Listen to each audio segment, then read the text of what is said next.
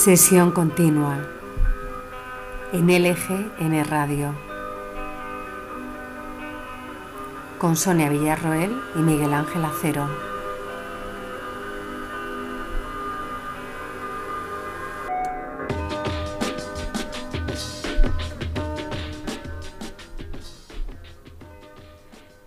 Volvemos, como la vuelta al cole, como la tan nombrada vuelta a la nueva normalidad. Sesión continua regresa y estrena. Estrenamos Dial, estrenamos FM. Y para tan señalada ocasión nos reunimos, servidora Miguel Ángel Acero, aquí enfrente mía, detrás de esta mampara, y el gran Chus Gutiérrez a mi diestra, detrás de otra mampara. Pensamos qué hacer para este regreso estreno. Y como somos gente que nos gusta ir con los tiempos que vivimos, que no digan que no estamos al día y que no somos modernos, decidimos crear una comisión. Sí, ya lo saben ustedes. Que en Madrid la pandemia está fuera de control, pues creamos una comisión. Que la cultura agoniza, creamos otra comisión. Cuando uno no tiene muy claro lo que hacer, pues crea una comisión. Y oye, ya está haciendo algo. Prueben ustedes. ¿Que no saben qué cocinar en fin de semana? Pues convoquen una comisión en casa. Bueno, casi mejor no lo hagan, que lo mismo los niños se le mueren de hambre mientras buscan las recetas, los ingredientes, el consenso entre todos los miembros. Así que viéndolo visto, pues hemos desechado la comisión y nos hemos puesto manos a la obra o en nuestro caso, mejor dicho, manos a las ondas, para aportar nuestro granito de arena a la cultura, porque ahora que cierran teatros, librerías, compañías y festivales, nosotros abrimos las ondas a la cultura.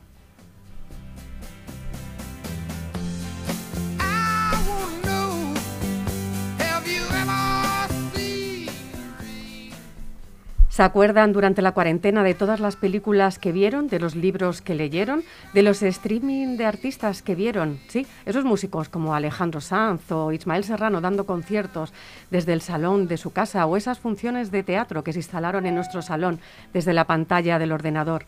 ¿Se acuerdan de toda esa música que llenó nuestras horas? ¿Se acuerdan de eso que decía Lorca? Si yo tuviera hambre no pediría un pan completo, pediría medio pan y un libro.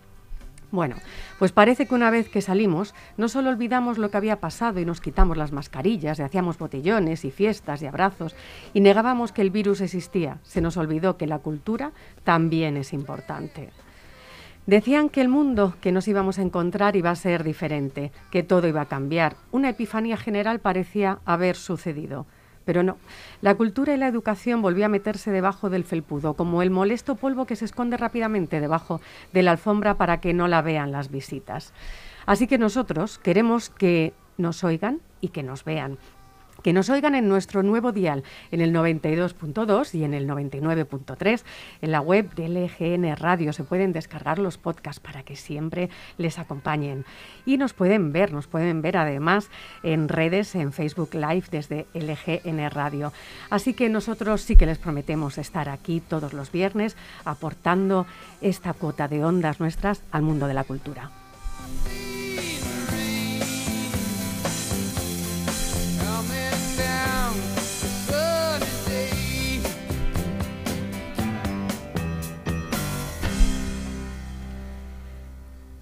Bueno, pues sí, hemos vuelto, hemos vuelto y casi hemos besado el suelo del estudio eh, lo estarán viendo ustedes, los oyentes que se conecten a Facebook Live verán esta nueva normalidad en la radio llena de mamparas con las mascarillas, con las fundas en los micrófonos, pero les hemos traído muchas novedades, ¿verdad, Miguel Ángel?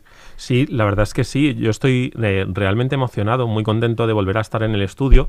Había tenido la, ocasión de compartir con, con Chus algunos momentos en nuestra tertulia deportiva, pero tenía muchas ganas de volver, de volver a estar aquí. Yo creo que una de las características de estos tiempos que estamos viviendo es que qué lejos estamos todos, ¿no? Estando tan cerca, estas mamparas al final me parecen una metáfora, simbolizan muy bien todo lo que está pasando y a la vez seguimos estando demasiado cerca para el virus, por lo que por lo que parece. Y bueno, pues tendremos que tener paciencia, deberemos ser disciplinados y bueno, pues disfrutar de esas novedades y todos los buenos amigos y grandes profesionales que nos van a acompañar en esta nueva temporada. Bueno, hemos ido adelantando un poquito en redes para que quien nos quiera seguir en Instagram, en sesión continua hemos ido adelantando, han visto el rostro, han puesto cara a nuestro equipo, nuestro equipo que sumamos unas secciones nuevas que esperemos que les gusten mucho. Ya saben que les vamos a traer actualidad cultural, que les vamos a traer entrevistas con los protagonistas del sector para tomar un poco el pulso ¿no? a este sector que parece que está agonizando.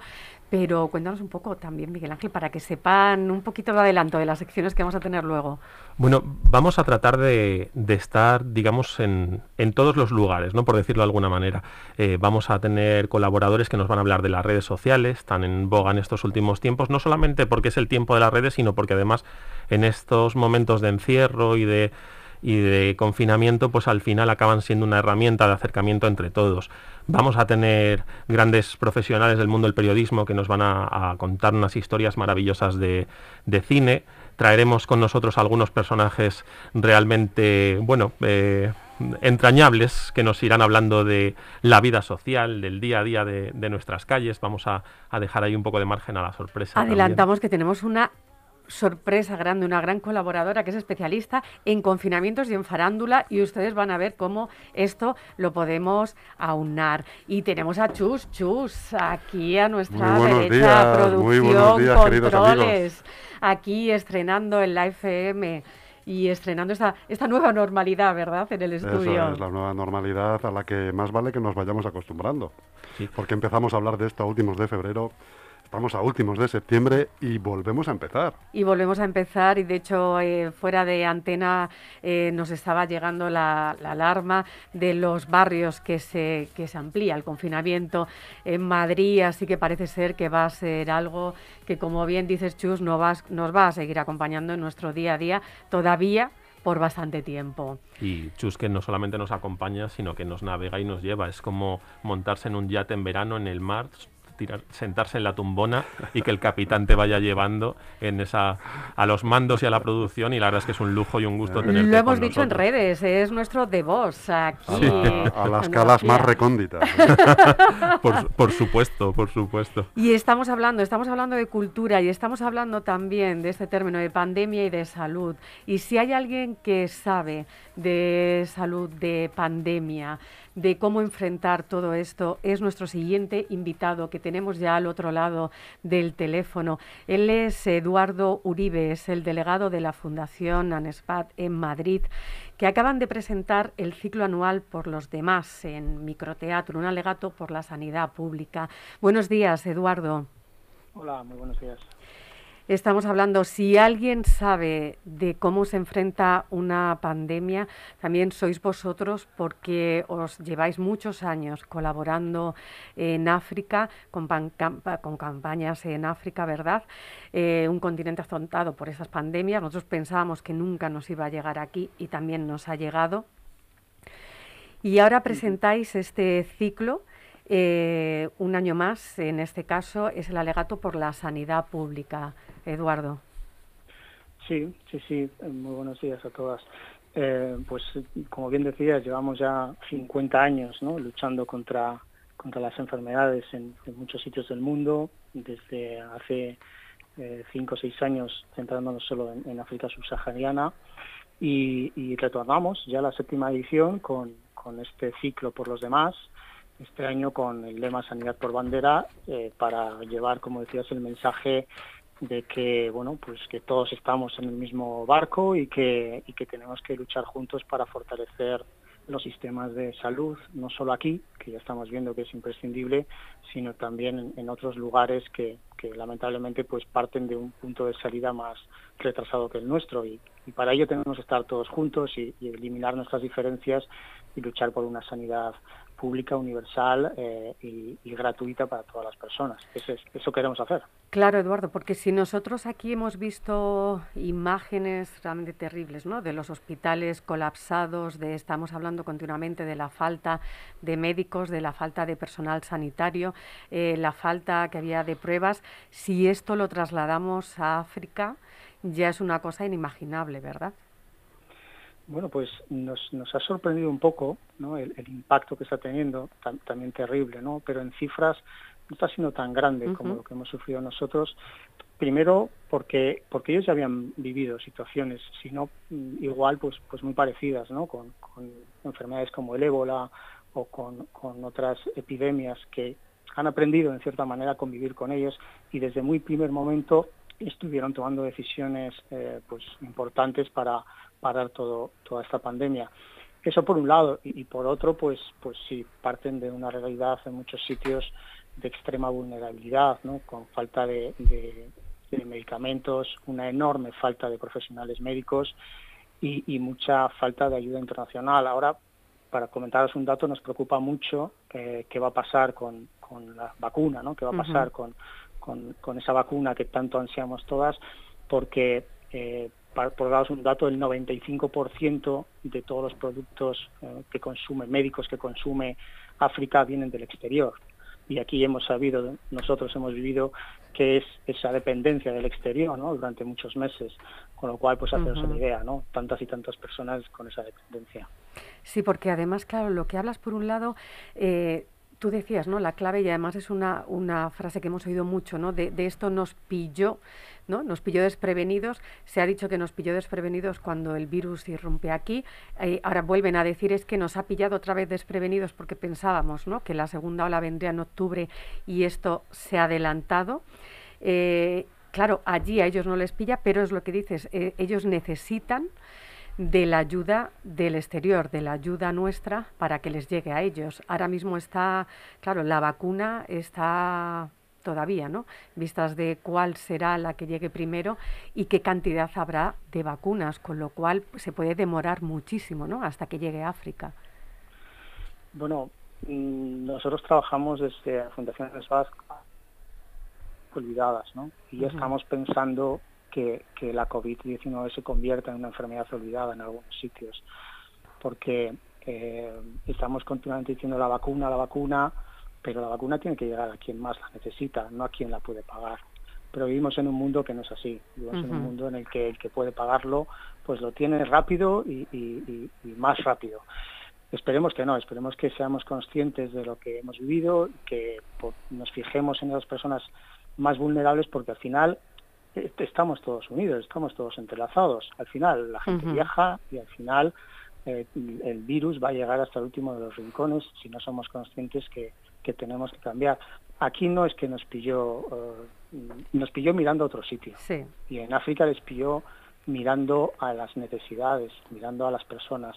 Nosotros decimos que, que tenemos que pensar en las personas y no en el virus. Tenemos que pensar en, en las necesidades que tenemos las personas, no solo eh, sanitarias, sino también sociales, eh, también culturales, también de, la manera y forma de calidad de vida para, para poder afrontar con seguridad las enfermedades. Buenos días, Eduardo. Has utilizado un término que me ha llamado mucho la atención, me parece importante. Hablabas de necesidades.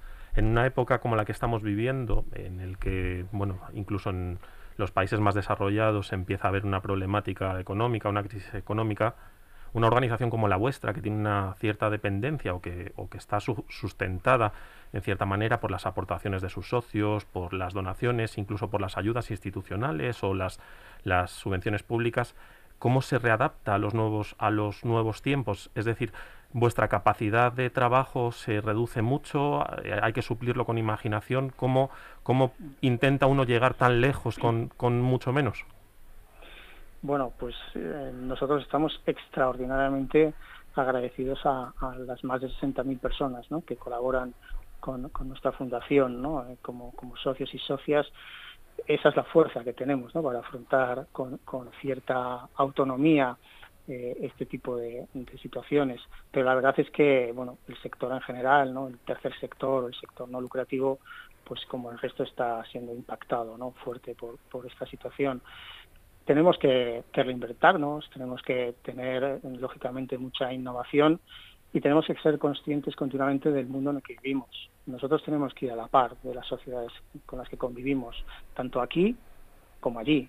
tenemos que, también eh, tener presente que en los lugares donde los trabajamos también hay gente que está eh, luchando, también hay gente que tiene capacidades y que eh, si nos movemos y somos capaces de, llegar a esos espacios donde todavía hay eh, suficientes fondos o capacidades económicas, eh, tenemos que convencerles para que giren y para que se den cuenta de dónde es importante invertir. ¿no? Y digo invertir como, como método porque se va sí o sí a, conseguir unos resultados de esa inversión. Tenemos que ser conscientes que no es dar dinero eh, para una ayuda y, que no nos van a devolver nada. Nos van a devolver muchísimo más de lo que nosotros demos.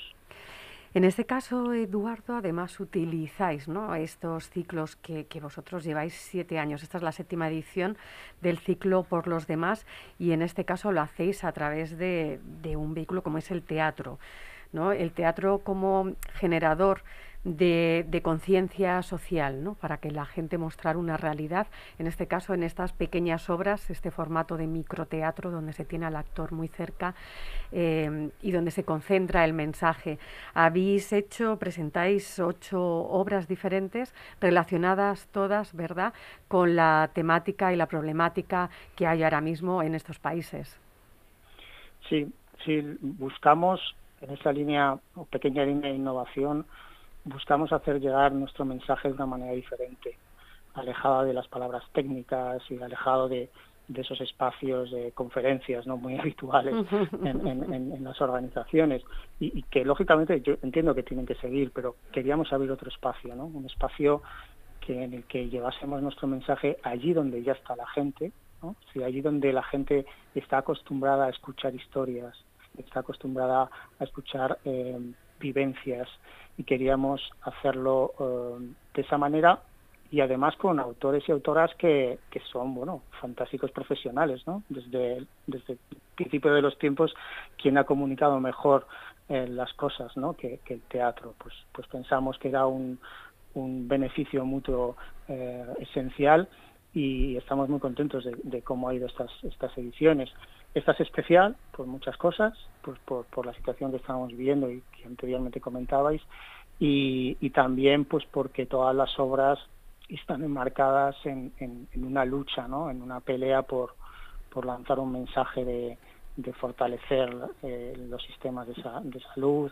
por presentar historias vitales de aquí y de allí, ¿no? que nos hacen también comprender de una manera más cercana que, estamos en el mismo en el mismo asunto ¿no? y que los problemas pueden ser problemas comunes si no los atajamos a tiempo. Al final, Eduardo, eh, parece un tópico, pero eh, qué importante es la cultura como, como generador de conciencia, más allá de que se pueda hacer una recaudación en un momento determinado, bien a través de un concierto, de un ciclo de microteatro como, como en este caso vosotros, qué importante es, ¿no? Sobre todo, antes hablabas de, de las enfermedades olvidadas, de los enfermos olvidados, pues qué importante esa esa generación de conciencia para, para tenerlo aquellos que estamos un poquito mejor, tener presente a los que están todavía peor que nosotros. Esencial. Yo o sea, nos podría decir todo, todo, todo lo que hemos aprendido estos años de microteatro, de sus profesionales, de la cultura, de, esa infinidad de cosas. Nosotros hemos intentado, queríamos que íbamos a aportar cosas que no sabían, pero nos hemos enriquecido nosotros mucho más. Eh, eh, tenemos ahora un sentimiento, cuando estábamos preparando eh, esta actividad en microteatro, teníamos un sentimiento común de olvido, ¿no? de la cultura y las organizaciones, ¿no? de olvido de, de, quienes le gusta acudir al teatro y lo necesita como, como esa persona que está en África y necesita acudir a, un centro de salud, ¿no? Y, que no lo puede ver cerrado y que aquí tampoco podíamos ver los teatros cerrados. La verdad es que existen muchos símiles y, la verdad que nosotros pues, pues hemos aprendido mucho y estamos encantados de poder contar con su colaboración, enormes y fabulosos eh, pues, eh, autores y autoras, ¿no?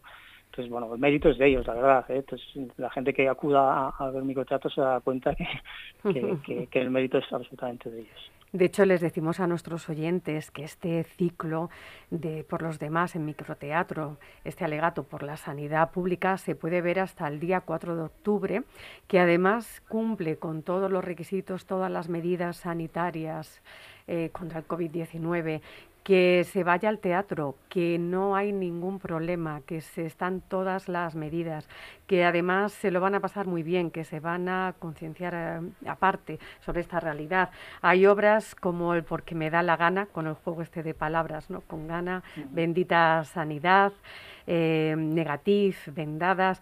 Hay un poco con una temática girando siempre, ¿no? Alrededor de lo mismo, pero bastante variada y para que nuestros oyentes se den cuenta, además de, lo importante que es el trabajo de, de, Anesbat, decir que al principio de la pandemia Anesbat donó dos millones de euros a las instituciones sanitarias en forma de respiradores invasivos. Es mucho dinero, es una donación muy grande que ayuda a muchísima gente, ¿verdad, Eduardo? Sí, sí, nosotros siempre hemos dicho estos 50 años de trabajo que que nuestro, nuestro objetivo, nuestra misión es estar cerca de las personas más vulnerables. Somos una organización que nos hemos paseado por calles con personas con lepra cuando nadie lo hacía, o hemos estado, bueno, pues pegándonos con, con proxenetas, con, con el tráfico de niñas. Eh, ahora nos tocaba otro momento, ¿no? Otro momento en el cual, pues nosotros no teníamos eh, proyectos en España porque, bueno, pues se han ido cerrando poco a poco según las administraciones han hecho cargo, pero necesitábamos necesitábamos estar ahí cuando se necesitaba, ¿no? Y, vimos que, era imprescindible un momento de, extrema gravedad, se necesitaba ese material y bueno, pues como decía antes, ¿no? Gracias a ese apoyo de nuestros socios y nuestras socias, pues pudimos pudimos hacer esa participar en esa compra de 110 respiradores. Y y ahora pues bueno seguimos atentos no seguimos atentos a, si pudiese pues bueno esperemos que no volver a una situación en la que fuese tan tan imprescindible nuestra ayuda. Pero mientras estamos volcados en esos espacios de África subsahariana que todavía pues bueno nos nos nos llevan les llevamos mucha distancia no y, necesitan recorrer un camino que, que nosotros ya tenemos recorrido. Eduardo, al margen de este maravilloso ciclo de microteatro del que estamos hablando, cuéntanos a nuestros oyentes de qué manera pueden ayudar a Nesbat, de qué manera se pueden acercar, eh, de qué manera pueden hacer aportaciones personales, económicas, del tipo que sea, cualquier ayuda que os pueda, que os pueda ser necesaria.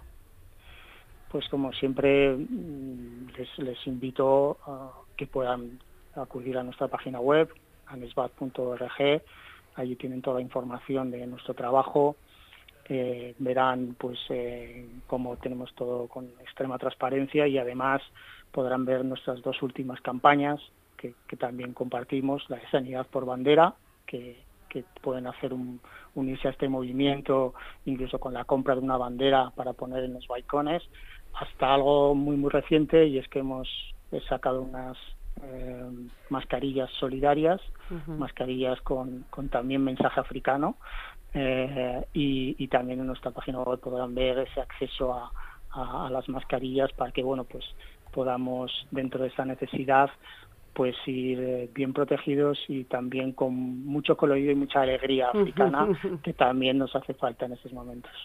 Pues y además ya saben, les estamos hablando, acérquense a la calle Loreto y Chicote, detrás de la Gran Vía madrileña, a este ciclo de microteatro. Eh, pueden comprar las entradas en la página web de microteatro.es. 4 euros con 50, un precio muy económico donde van a disfrutar, que además seguro que llevan mucho tiempo eh, sin pisar el teatro y además van a colaborar con estos proyectos que tienen Anesban. Muchísimas gracias Eduardo, mucha suerte en todo lo que emprendáis en este ciclo y en todas las campañas y desde aquí un llamamiento a todos nuestros oyentes para que como tú decías, este es una cosa que, como se dice esa frase, ¿no? Hay que vencerla entre todos y es verdad que no es individual, en este caso es de grupo, pero de grupo de todos los habitantes de este planeta. Muchísimas gracias de nuevo, Eduardo. Un saludo. Muchas gracias, Eduardo. Muchas gracias.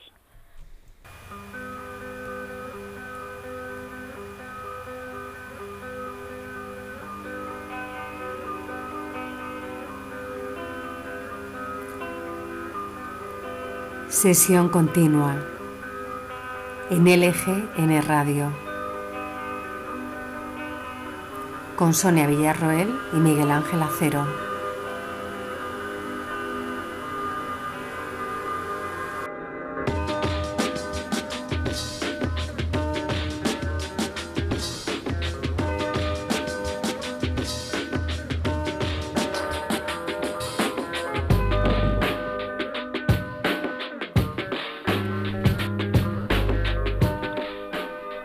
Pues sí, lo hablábamos, ¿no? No es, es una cosa que hay que ser consciente cuando uno piensa es en los otros. Al final la, la, sociedad globalizada, ¿no? Lo que hablábamos. Los virus viajan, los mosquitos viajan. Eh, al final, si tú no te cuidas, no cuidas al que tienes al lado. Hemos vivido incidentes en estas semanas de agresiones a gente que le has llamado la atención porque no llevaba la mascarilla.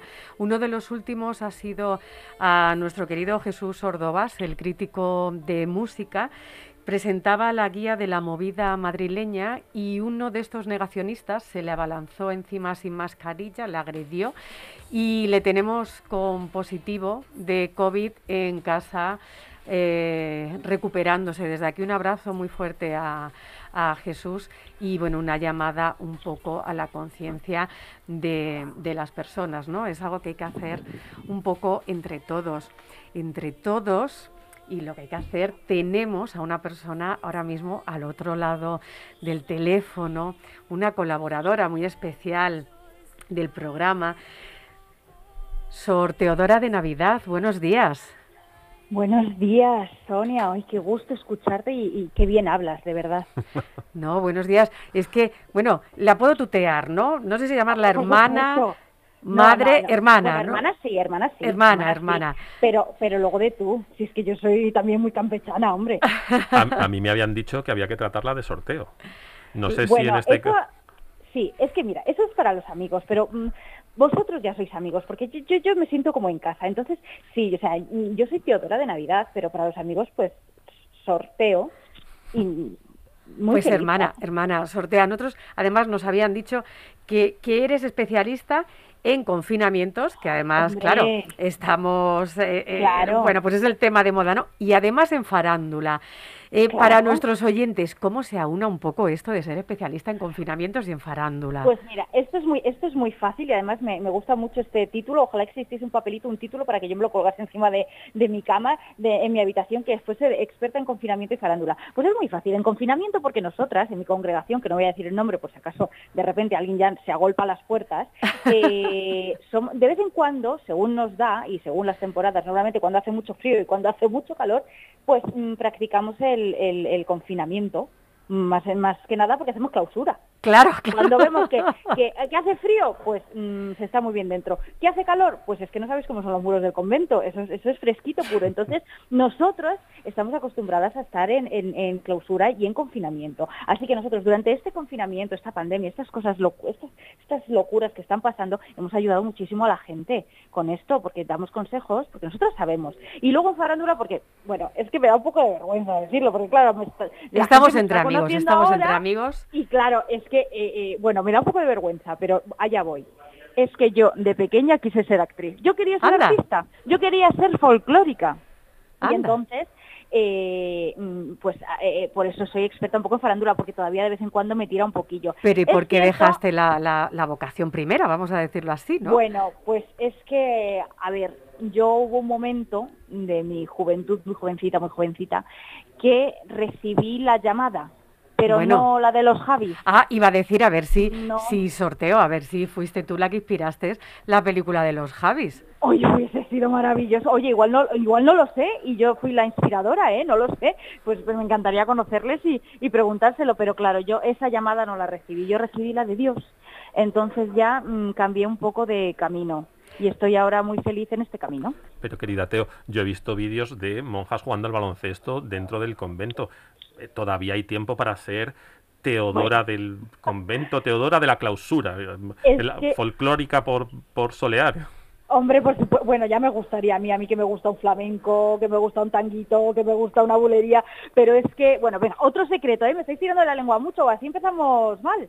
Eh, es que, claro, aquí en el convento hacemos de vez en cuando funcioncillas. Anda, Claro, anda, pues ya nos invitarás, ya nos invitarás Hombre, alguna. de- depende de la temporada, si estamos en clausura, no. Claro. pero, eh, pero sí, hombre, ya os avisaré. Hombre, la de Navidad cae siempre. Claro, claro, haciéndonos el apellido.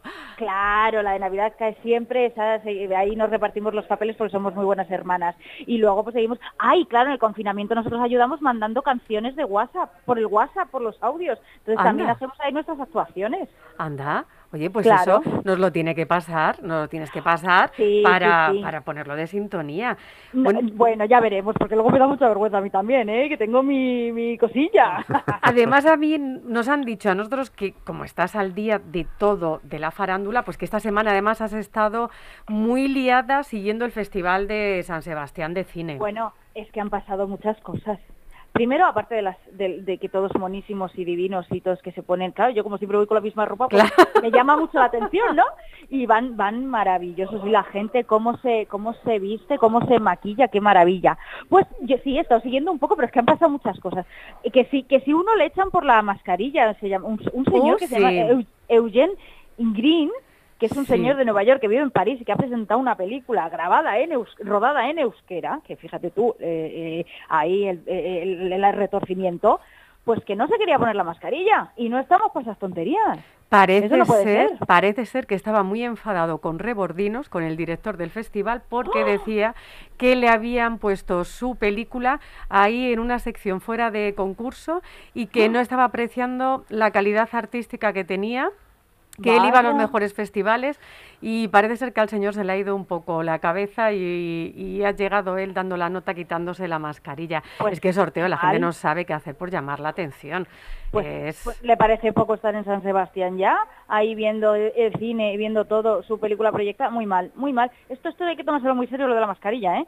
No me quiero enfadar, no me quiero enfadar porque es muy temprano, pero, pero no, no. Y hablando de guapas, hablado de guapa, qué guapa iba Blanca Suárez.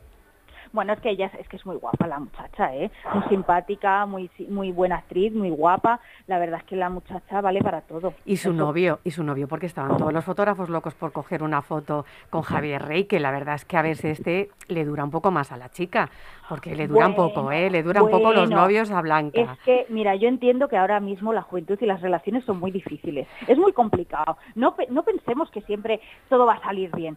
La vida es muy dura, Sonia, por favor, no me hagas ponerme intensa. Entonces, la muchacha, esto, eso tienen un trabajo muy difícil, yo lo entiendo, yo lo entiendo. Eso que, es verdad. que si están viajando, que si están cogiendo trenes, que si están rodando fuera, porque tienen una vida muy apasionante. Pues oye, los muchachos les cuesta, les cuesta. Pero yo le deseo toda la suerte del mundo a la muchacha y al muchacho, que les vaya muy bien con sus trayectorias y con sus relaciones. y es muy guapa y muy bonito. Y para difícil, hermana, lo de Johnny Depp, que hemos visto Johnny Depp venir a San Sebastián y el hombre, yo creo que viene muy tocado, ¿eh? Con esto que le ha pasado del divorcio, de los malos tratos, del juicio. Es, es, un tema este, es un tema. A ver, el muchacho igual es que se ha quedado un poco pirata. Igual se ha quedado en esa cosa y no sale de ahí. Igual, pues mira, yo creo que si, si tenéis la oportunidad vosotros que os movéis mucho por, el, por estos mundos y que conocéis a mucha gente, dadle mi teléfono y mi WhatsApp y yo le mando unas cancioncillas. Porque igual, que con mi inglés que hay regular, regular, pero bueno, yo le ayudaré porque sí que me preocupa el muchacho, me preocupa un poco, pero bueno, a ver qué sale, a ver si termina ya esos juicios y esas cosas y, eso que tienen que estar pasando los dos y, a ver si se vuelve a poner un poquito de, la raya negra esa que también en el ojo que le quedaba muy bien. Es verdad, pues hermana, otro que a lo mejor necesita una canción es Woody Allen, que tampoco ha venido, que dijo que iba a venir porque la película como Woody Allen últimamente lo que hace son reportajes de turismo, la película se le había pagado el gobierno de Donosti. Y Jaume Errores, está Es verdad, y MediaPro. Y MediaPro. Y tenía el compromiso de estrenar en el festival y él tampoco ha venido. ¿Y qué ha dicho? ¿Qué ha dicho para no venir? Porque si yo quedo con alguien y luego no voy, me montan el pollo. Él hizo, una, hizo una videoconferencia durante el festival en el que dijo que lo sentía en el alma que había sido absolutamente imposible. Los motivos de la imposibilidad eh, no, no, los conocemos, no los dijo, pero bueno, hermana, ya sabe que el hombre propone y Dios dispone. Nadie mejor que usted sabe. El que, conoces a Máxima. El que sí que vino fue Alejandro Sanz con su novia Rachel Valdés y con su hija, que hermana, yo no sé si tú de estos temas pero parece que se ha puesto muy de moda, de que está Enrique Ponce con Ana Soria y Alejandro Sanz también con la jovencita. Esto Yo es, que de las pelis de Alejandro Sanz no he visto ninguna, me tenéis que poner al día. ya, sorprende, sorprende ver estos personajes me quedé un poco en, el corazón partido, me quedé un poco en el corazón partido y ya es que a veces nos cuesta, nos cuesta llegar a, la noticia. Pero bueno, yo no sé, es verdad esto, cómo hacen, cómo hacen estas cosas. o sea, que me parece muy bien si ellos están felices, ¿qué más dará la edad, no? Digo yo. Diga que sí. Ahora, también son un poco la gente de modas, que se ponen muy de moda y ellos siguen ahí una corriente y, oye, mm, pero bueno, que les vaya muy bien. Ya a todo el mundo le deseo mucha felicidad. Eso está muy bien. Y, hay que vivir al máximo y cada uno que se case con quien pueda. Yo me casé con Dios y estoy muy feliz. Claro, pues además, cada uno que haga lo que pueda. Él tiene una canción dedicada a las monjas, aquella que cantaba con aquella muchacha que decía Oh My Sister. Oh My Sister. oh, my sister. Esa la hemos cantado Con Alicia aquí. Esa la hemos cantado en alguna canción de Navidad. Con Alicia aquí. precisa. Porque a veces nos intentamos hacer las gospel pero no nos sale ah. muy bien, también te lo digo, ya os contaré cosas. Pero hermana, claro, estaba diciendo yo creo que Miguel Ángel ha dado además la clave de los festivales de cine en tiempos de pandemia, que ha sido una mm. cosa un poco triste, entre que había bastante poco relumbrón, entre que los actos se han cortado bastante, Rebordinos ha tenido que sacar un poco como extras especiales, traer a Alejandro Sanz y nos han soplado que hoy iba pues mire, un personaje que estuvo a punto de ser monja, Tamara Falcó, va a ser ¡Oh! la estrella en el Festival de Cine de San Sebastián. ¿Cómo está el tema? De, muy amiga de la congregación, viene al convento de vez en cuando, es una persona extraordinaria, monísima, a veces le damos pastas que a ella le gustan mucho, porque es muy delgadina, pero le gusta mucho la yema y la pasta. Así que sí, sí, sí, ay, qué bonita. Pues me alegro mucho, mira, muy bien, porque ella además rezará mucho por el, por el festival es y verdad. es muy buena, muy buena persona y, mira, ahí va nuestra, nuestra representación. Oye, ya, me alegro mucho. Y alguien que sí que dicen que es muy buena persona, que además, oye, lo tenemos prácticamente de vecino, ahí en Malasaña, que parece la antiestrella, que se bajó del coche. Ahí, Vigo Mortensen, que ah, se bajó. Es que siempre me equivoco de ciudad. ¡Ah, que ha dicho Lugo! es Lugo, es Lugo Entre gallegos se anda el fuego. es que me baila, me baila Galicia. Vigo te gusta, hermana, ¿verdad? Me gusta mucho. me gusta a mí. bueno, a ver, a ver, a ver, por favor que me sacáis los colores. No en ese sentido, Miguel, no es en ese sentido. Me parece un actor muy bueno. Es verdad que es un poco antiestrella, que eso es muy, muy, muy divertido también, que no sean, que no sean así inaccesibles. Y es que Lugo iba a decir otra vez, Vigo es muy de, muy aquí de Malasaña y, eso es muy bonito y se, agradece y es muy buen actor. Pero no le, no le parece, hermana, que esa, ese no ser estrella es su manera de ser estrella. Claro, aquí no hay, nadie da puntada sin hilo, amigo. Yo creo, como experta en farándula que soy también, que aquí todo, todo está estudiadísimo y así como el que no quiere la cosa, pues toma, eso es lo que vende. Pero bueno, a ver, que yo no quisiera meterme en sus formas de hacer su carrera, pero vamos, también se agradece. Pues hermana, muchísimas gracias. ¿Ya? Ah, Miguel Ángel, Sí, yo es que tengo una curiosidad tremenda, sé que es el primer día, pero yo es que ando con una inquietud. Eh, nosotros utilizamos el control parental en los medios digitales de, nuestros peques. ¿A ustedes en la tele les ponen algún tipo de control espiritual para que vean unas cosas y no otras? ¿Les dejan ver la isla de las tentaciones? o, no pasamos, o no pasamos del deluxe. Uy, uy, uy, uy, uy, uy, La madre superior ahí con el teléfono móvil recibiendo, están viendo, las hermanas están viendo lo que nos deben. ¿Hay algún tipo de control espiritual? No, no, no, no, no. A ver, cuando empezó a salir esto de los HBOs, de las Netflix y las cosas, nos dijeron, por favor, a ver lo que veis. Por favor, y nos mandaron una rotativa a, todas a todas las congregaciones. Pero no, no, no, aquí somos todas muy... Vemos eh, cosas escogiditas y bien, ¿eh? No, no permito yo que se dude de ninguna hermana, ¿eh? No, no, no, no, por, Dios, ya, le digo que la, la duda me corroía. Ah, no, no, no, no, no. Y si vemos, bueno, si veo yo algún movimiento extraño, te lo digo, pero vamos, mm, no, yo confío mucho en mis hermanas y no, no, no, yo por favor, ¿cómo vamos a ver estas cosas? Por favor, eso, eso solo pues son otros caminos, son otros caminos que yo no entiendo y, no comparto. No, no, no, no, no, no, no, no, por favor. Pues hermana, ya sabe que le emplazamos para el viernes que viene para que nos siga hablando más de la farándula, estos confinamientos. Esperemos a ver si algún día podemos hacer pues esto tan moderno, ¿no? Que nos ha ayudado en los confinamientos, como es un Zoom, para que la puedan ver nuestros nuestros oyentes Ay, qué vergüenza. y redevidentes y, y bueno, ver un poco ahí su convento y cómo vive, ¿no? Bueno, pues ya veré, ¿eh? ya, ya, ya veré, porque a mí estas cosas me dan mucha vergüenza y a lo mejor me tengo que poner detrás del torno, ¿eh? Porque no, no lo tengo yo muy claro. Pero bueno, vamos a ver, que, que es que soy muy majos, ya, ya me lo voy a pensar. Pues muchísimas gracias, sorteo. El viernes que viene más. Un pues abrazo grande. Un abrazo, que paséis buena semana, hermanos. Igualmente, gracias.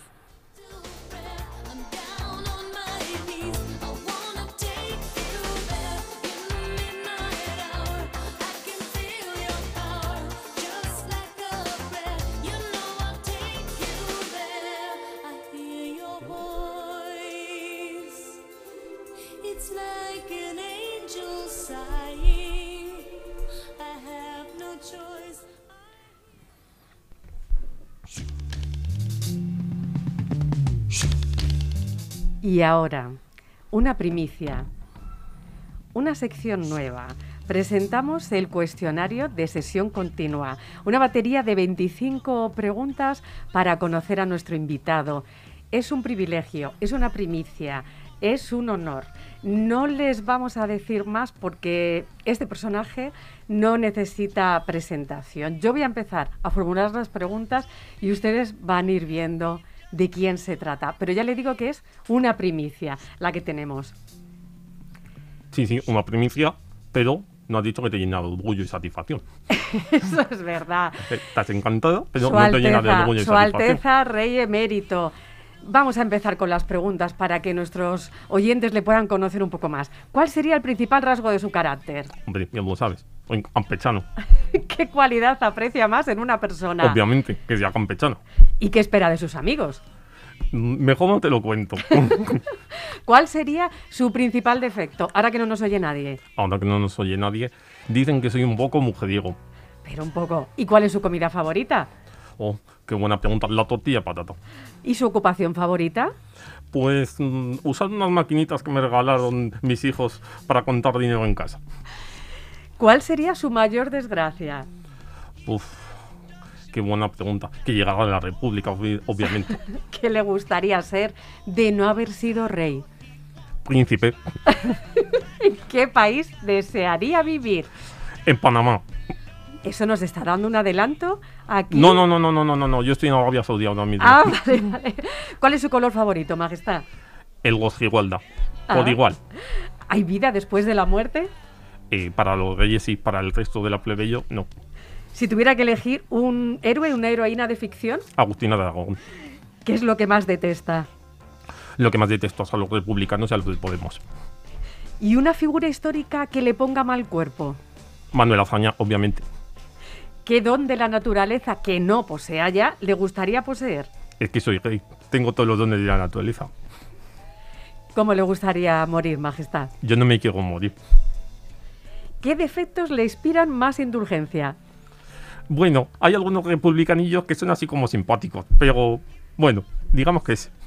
usted ha sido muy amigo de alguna gente. Sí, los, digamos así, hay, ¿no? hay rojetes majetes. Esos, esos me, me, despiertan indulgencia, me generan indulgencia.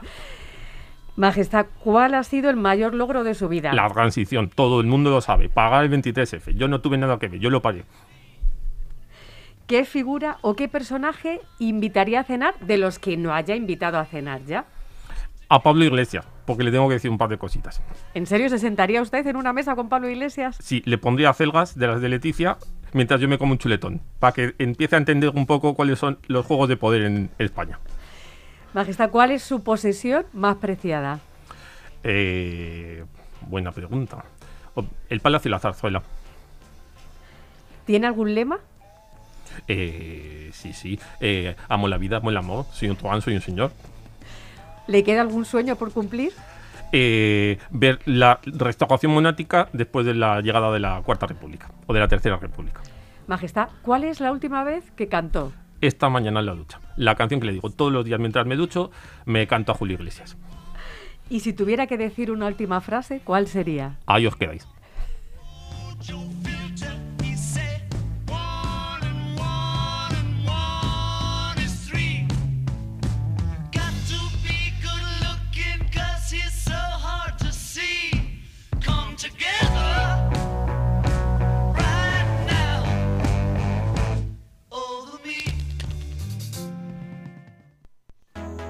Tenemos algo que contarte y sabemos que lo estabas deseando.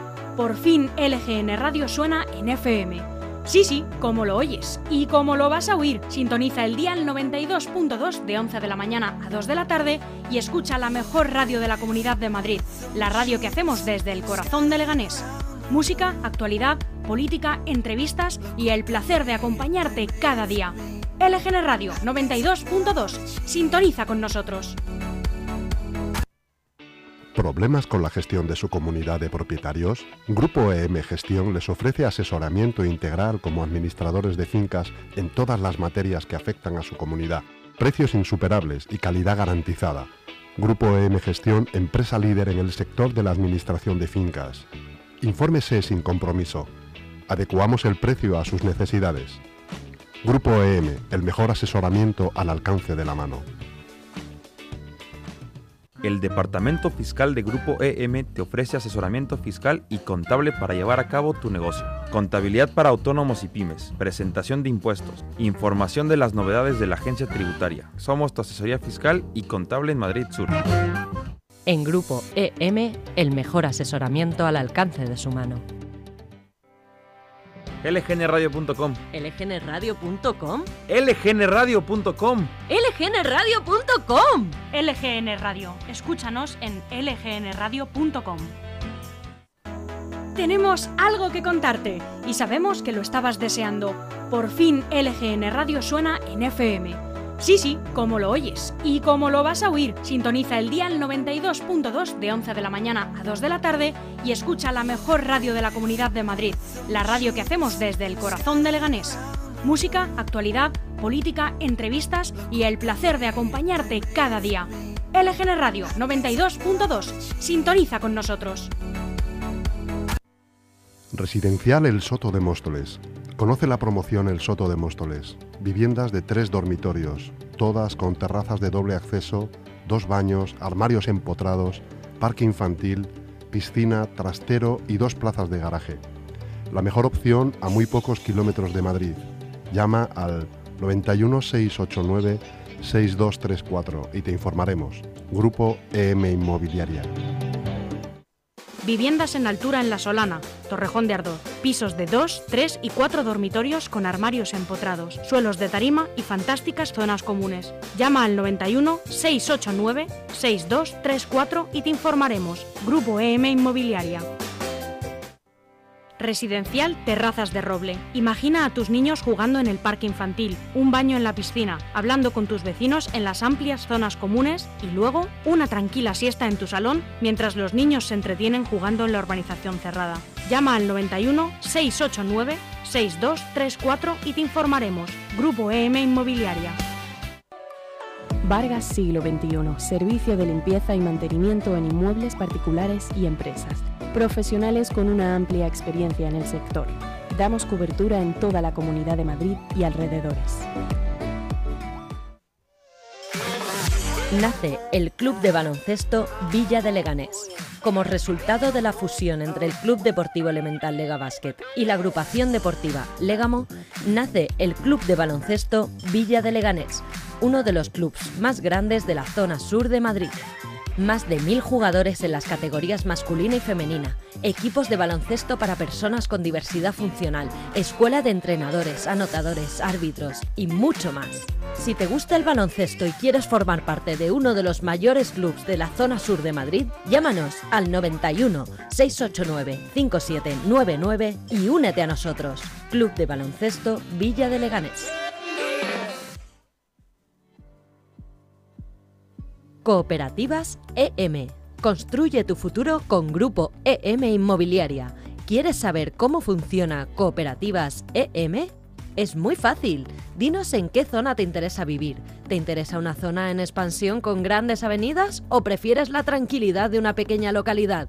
Tú eliges. Indícanos la zona que te guste y nosotros reuniremos un grupo de personas con tus mismas necesidades para crear una cooperativa y construir así la casa de tus sueños. ¿Sabes lo que quieres? Pues llámanos ahora al 91 689 6234 o entra en grupo eminmobiliaria.com y te informaremos. Cooperativas EM. Crea tu futuro.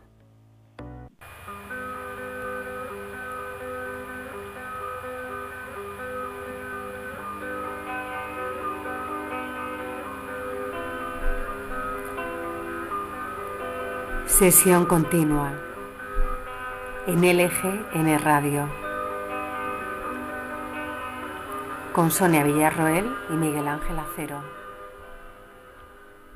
Y seguimos aquí en sesión continua y volvemos a ponernos un poquito serios para hablar de, de, lo que les hablábamos al principio, ¿no? de esta crisis en la cultura, en el sector cultural. Para ello tenemos al otro lado del teléfono a Piti Alonso, director de DIP, Comunicación, Organización y Producción de Eventos. Buenos días, Piti. Hola, buenos días, ¿cómo estáis? Si alguien sabe de, de la crisis, cómo está azotando al sector, cómo está afectando, eso sois vosotros, eres tú y es vuestra agencia, ¿verdad, Piti? Bueno, a ver, nosotros tenemos la suerte, entre comillas, de que además de, la, del tema de, los, de los eventos, lo que son los fotocols de los eventos, los invitados y eso también hacemos prensa y marketing de, películas, teatros y series de televisión, con lo cual eh, tenemos eh, esa parte de trabajo, tenemos un poquito de trabajo, no al nivel que, tener, que solemos tener habitualmente, pero algo de trabajo tenemos. Evidentemente el tema de los eventos, como todos sabéis, está eh, a, cero, no a cero del todo, pero prácticamente Estamos esperando a ver si de repente vuelve a arrancar en algún momento, pero bueno, eh, ya vemos cómo está todo, ¿no?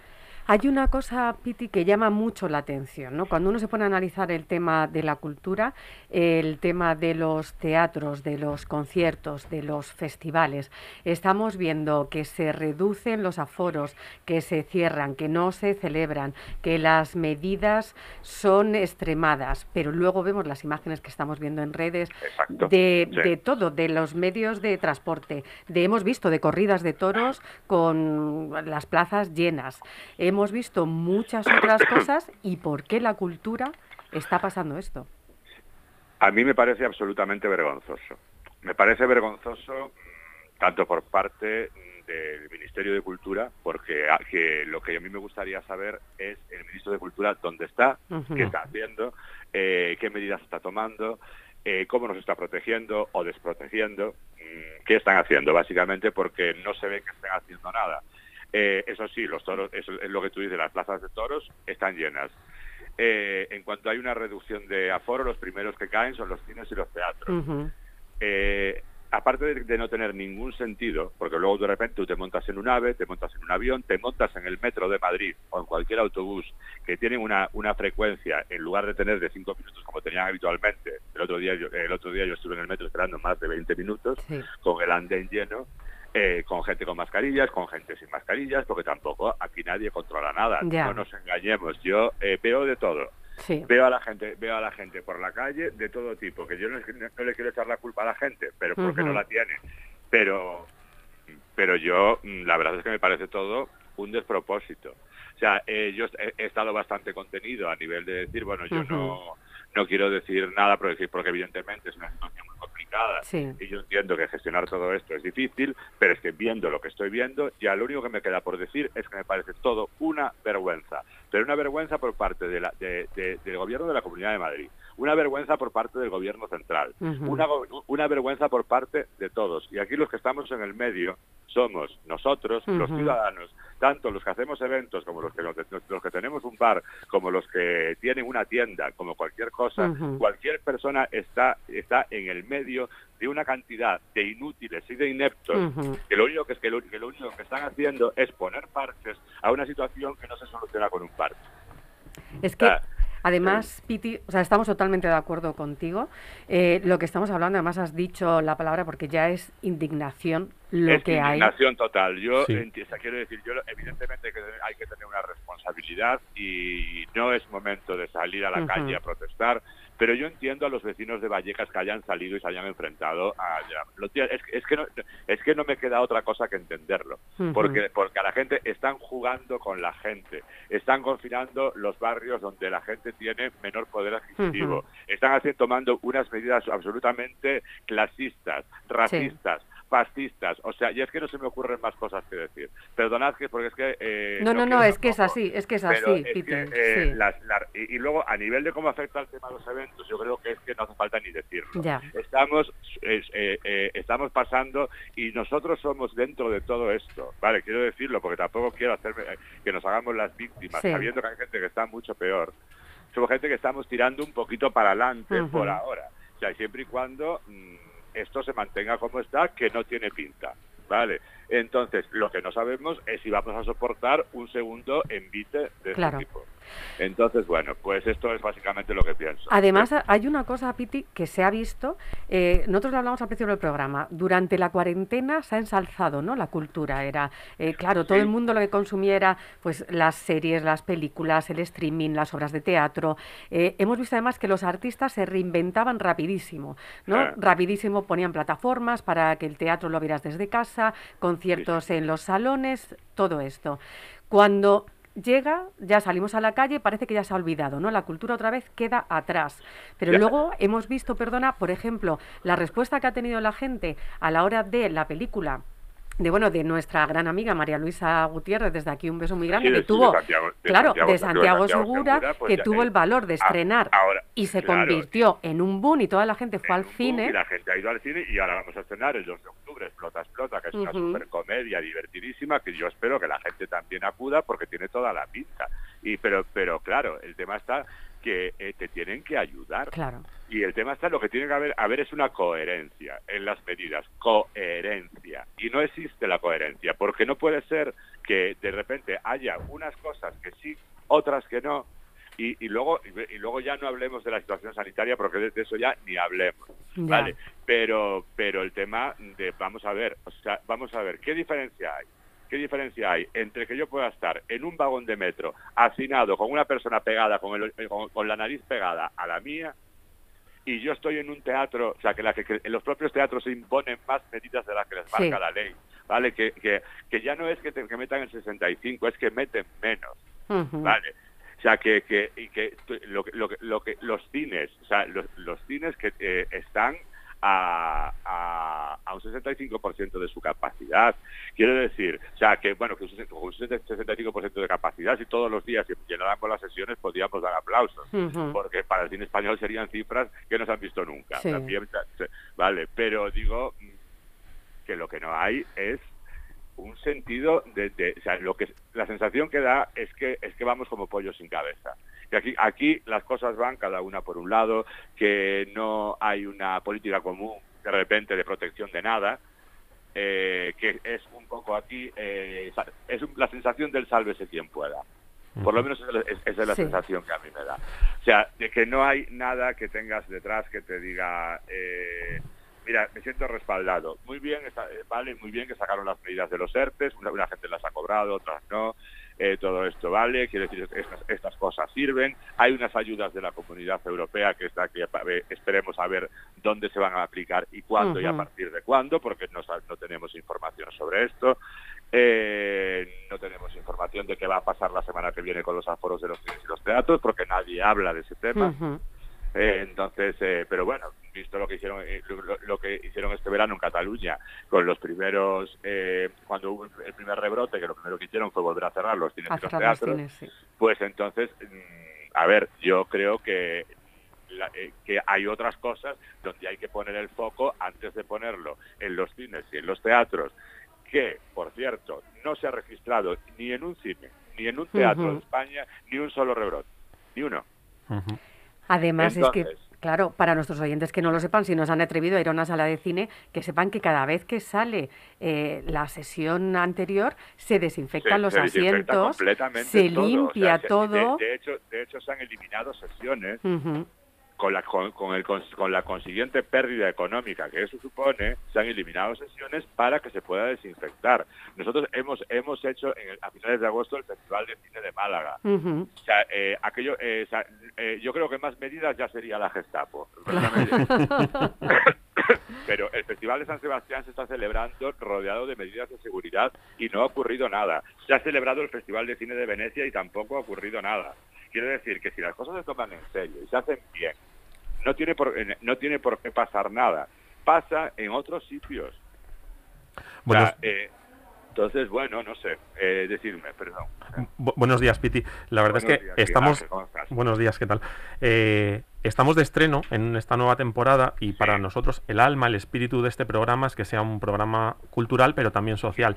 Yo te agradezco mucho, la verdad es que estoy encantado de que, eh, bueno, eh, siempre les decimos a nuestros invitados, hablad con toda la libertad y con toda la honestidad del mundo de lo que tengáis que hablar, de lo que os, de lo que os diga el alma. Y es verdad que me parece importante que empecemos, cuando tenemos ese espacio, ya que no podemos salir a la calle, pues aprovechemos las ondas para elevar un poco el tono, para elevar un poco la voz, porque es verdad que es, momento de empezar hay que protestar por, estas cosas porque es que no puede ser, no nos pueden, no nos pueden tener de esta forma. Pero yo no, ya es que no, no, eh, pero para, los, son los políticos de todos los colores.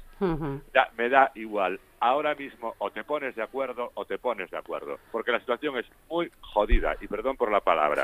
pero, pero eh, entonces o, o, se ponen todos a, a arrimar el hombro y a sacar esto adelante pero yo en lo que veo, lo que veo que es lo que más me, indigna, es que lo único que hacen son cosas para hacerse la foto. Sí. O sea, entonces, a mí yo quiero quiero conocer medidas reales. ¿Qué se está haciendo? ¿Dónde están los dónde están los el millón de PCRs que ha prometido la señora Ayuso? ¿Dónde están los rastreadores? Que, eh, la, gente que está en su casa en su casa eh, en su casa en cuarentena, sé de bastante buena tinta de que nadie les llama para preguntarles nada, porque lo sé, ¿vale? Entonces, eh, pues a ver si estas cosas, mm, pues en algún momento te, tendrían que cambiar, o si no, la, propia gente tiene que cambiar, y si no sirven, y si no valen para llevar esta situación, que, que abran paso a otras personas que lo puedan hacer. Exacto. Yo te quería hacer dos preguntas muy concretas sobre dos aspectos que ha visto Carlos, Sonia y tú. Sonia hablaba de la cultura olvidada. Yo quería preguntarte si tú crees que la cultura no es que sea la cultura olvidada, sino la cultura ignorada. Te lo digo porque mi madre siempre decía que los... La cultura, perdón, la cultura... Sí, si la cultura es olvidada o es ignorada.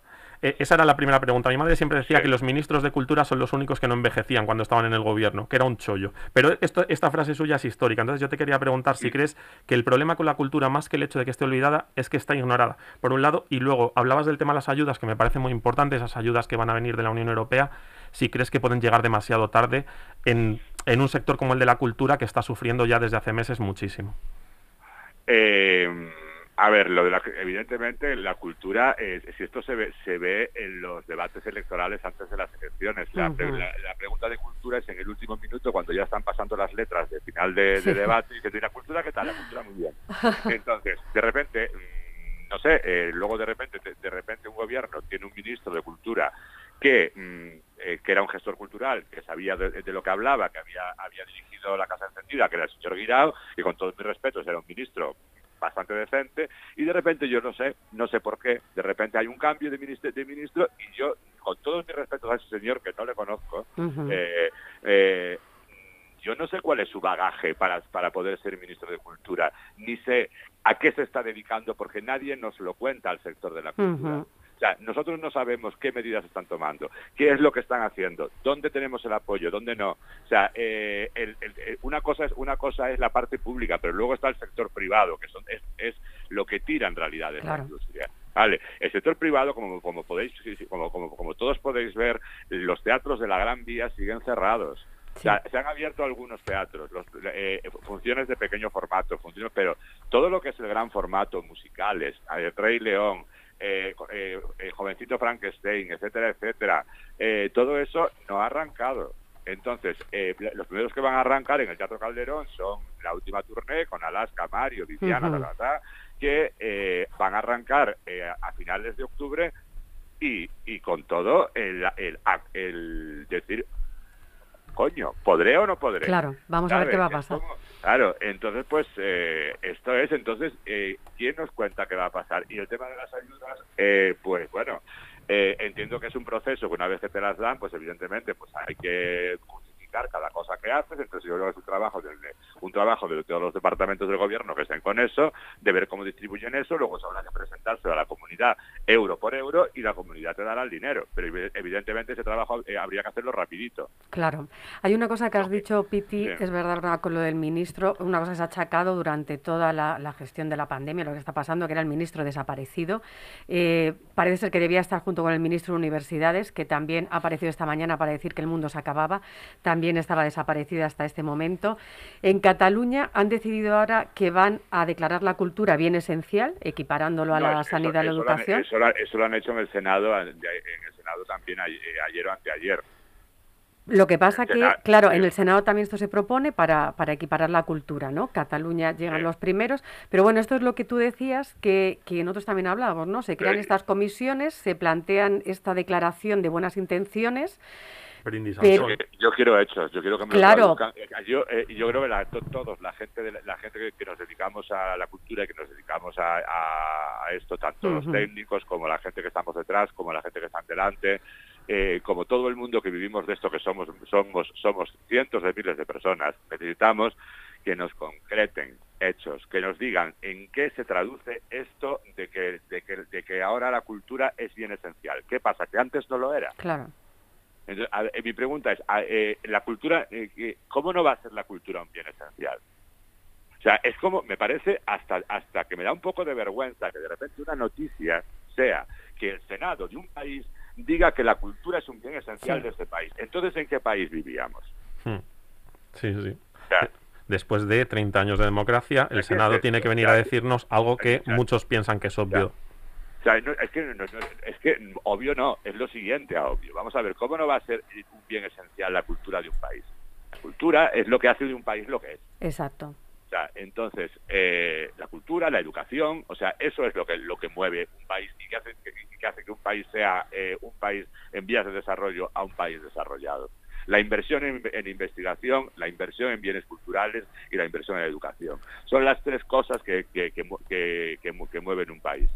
Piti, eh, la vuelta de las vacaciones siempre representaba un, nuevo, eh, una nueva estación desde el punto de vista de la producción cultural, eh, una nueva temporada, por decirlo, por decirlo más correctamente desde dentro, vosotros que lo estáis viviendo desde dentro, que conocéis, que tenéis más datos de, que muchos de nosotros, ¿cuál es la perspectiva de aquí por lo menos a final de año? Porque no es muy alentadora. Incertidumbre. A ver, eh, hay, hay, hay, hay, muchas cosas, las películas se van a estrenar, las series de televisión también, evidentemente la televisión es, va por otro camino, pero, pero las películas se van a estrenar en cine o en cines, muchas de ellas, o eso se va a intentar se supone que el teatro va a arrancar y eh, la, temporada se había retrasado el, comienzo de temporada en un par de semanas para empezar como a finales de octubre. Esa es un poco la idea eh, de que muchos espectáculos arrancan en esas fechas.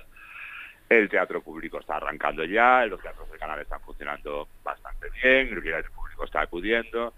Eh, no sé, eh, se, están, se están haciendo funciones en el CDN, pues todo esto se está haciendo. Entonces, eh, y bueno, pues eh, el sector está tirando, el sector está tirando, porque porque el sector tiene que tirar y la gente pues tiene iniciativa y la gente pues prefiere prefiere salir salir salir y arriesgarse y decir tengo que tengo que arriesgarme y abrir y presentar una función o, o, estrenar una película porque si no mm, el negocio no, no continúa entonces, y eh, el, el show más go Claro, al final parece que es lo que hablábamos, ¿no? Han sido los propios artistas, la propia gente del medio, la que tiene que tomar las riendas, la que tiene que reinventarse muchas veces, la que tiene que cambiar el canal de comunicación con, con el espectador, ¿no?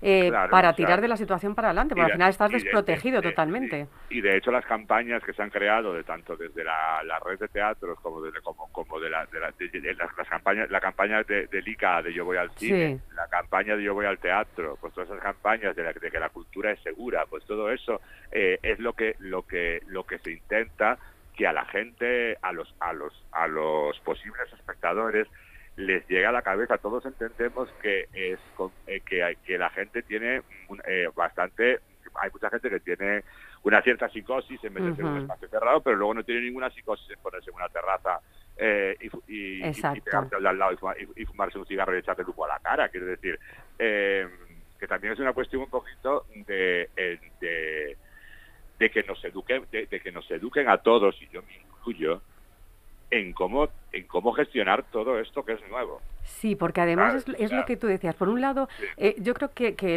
el, individuo ¿no? de a pie, ¿no? el ciudadano recibe un mensaje un poco eh, contradictorio. Por un lado son las campañas de el cine es un lugar seguro, el teatro es un lugar seguro, pero cuando empiezan a subir las cifras, lo primero que se cierra son estos sitios. Entonces la gente dice, no, no, no puedo ir, ¿no? A, mí me gustaría tener una explicación, una explicación del por qué es, eh, se toma cuando se toma esa medida. Claro. Me gustaría, me gustaría saber por qué eh, porque a mí no me sirve que las plazas de toros sean al aire Las, eso no me vale. ¿vale?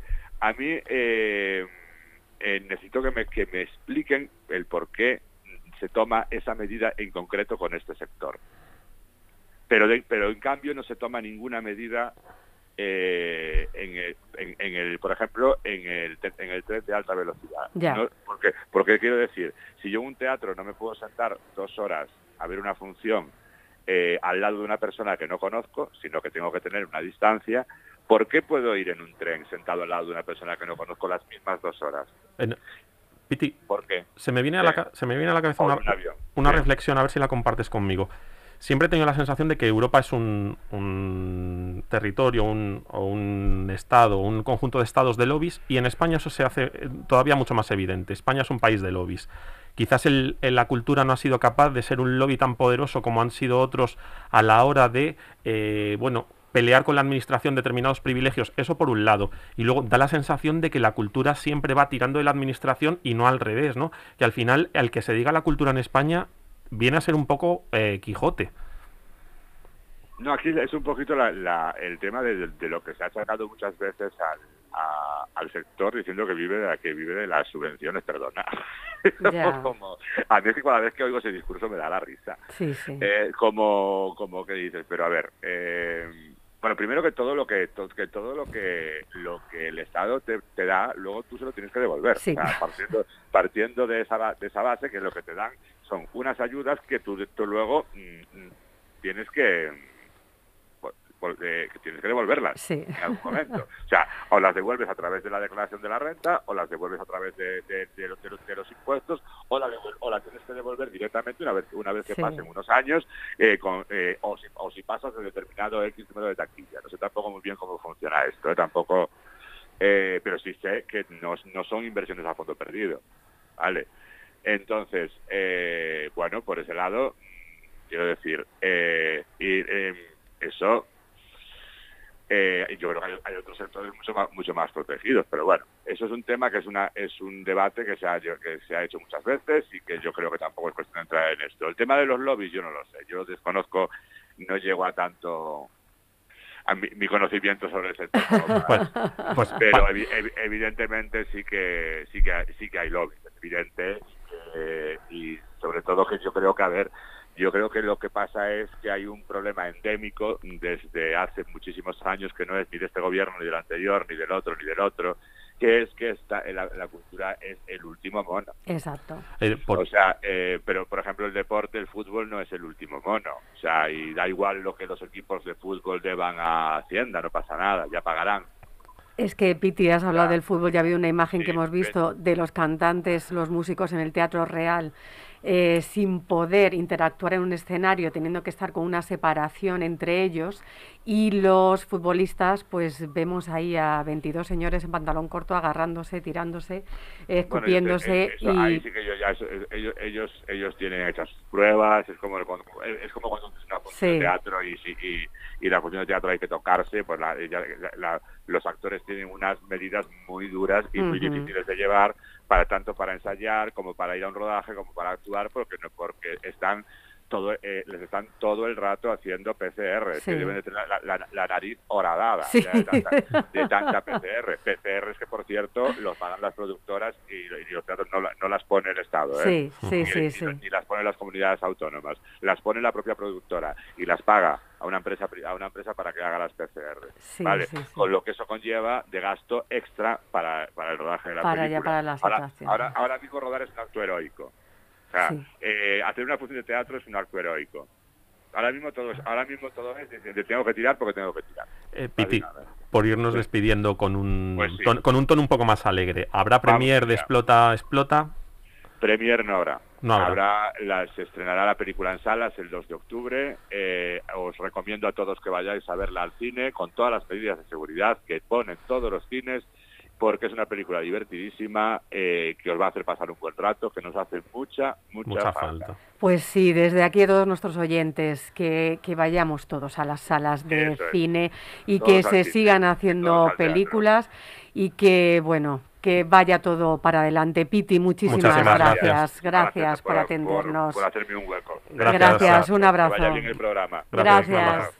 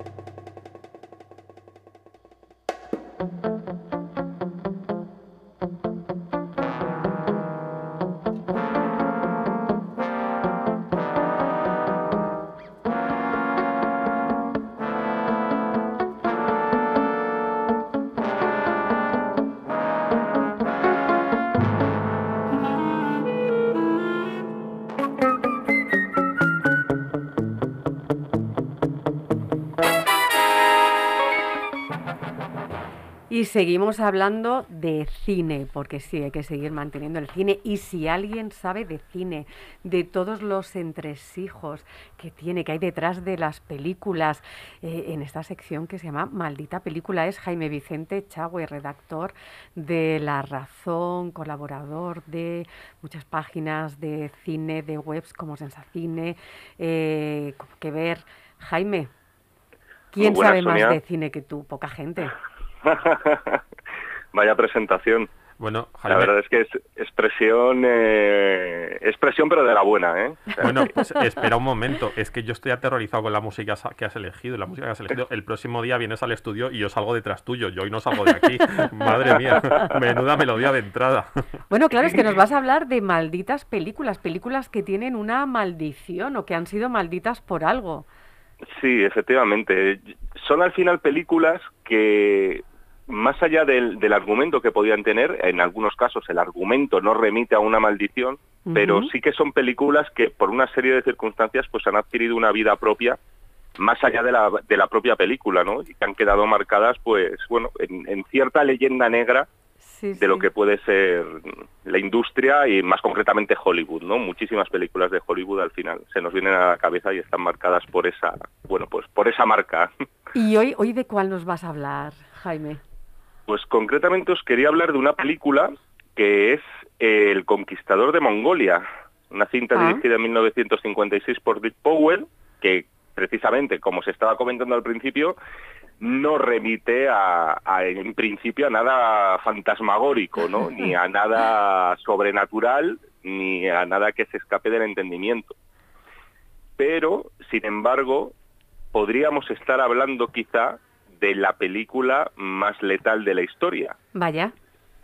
En el sentido de que medio centenar de personas de las que estaban implicadas en ese rodaje eh, pudo haber fallecido pues a causa del mismo. O sea, estamos hablando que superó a la leyenda de Poltergeist, ¿no? A la de Poltergeist, a la del exorcista, que también será una de las películas que si os parece algún día hablaremos, porque tiene que cortar. Yo creo que al final es una película, eh, es la maldita entre las malditas, quizá en Hollywood. De hecho, eh, no es casi como un tabú hablar de ella en la industria, ¿no? Es una película incómoda, pues por una serie de circunstancias de las que hablaremos ahora. Porque en esta película el protagonista, ¿quién era el protagonista? El protagonista era John Wayne, ¿verdad, Jaime?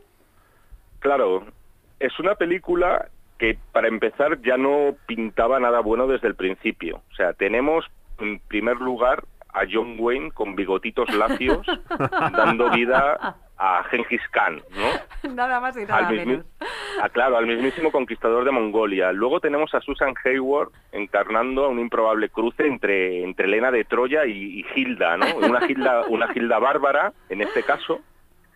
Luego tenemos a un director que es Dick Powell, eh, un ex-crooner eh, metido a director, llevando las riendas de una producción, por cierto, mastodóntica, en la que se invirtió bastante dinero y ya como guinda de todo, Howard Hughes, ya dominado por sus conocidos trastornos obsesivos, poniendo en pie la obra que por la que creía eh, que iba a ser recordado y finalmente fue recordado también por esta película, pero no por los motivos que él pensaba en principio. Que él pensaba, claro, porque ¿qué es lo que sucede luego, Jaime? ¿Por qué el malditismo de esta película?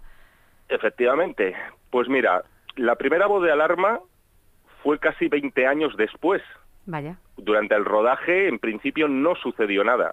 Pasaron 20 años hasta que el film empezó a cargar con esa cruz.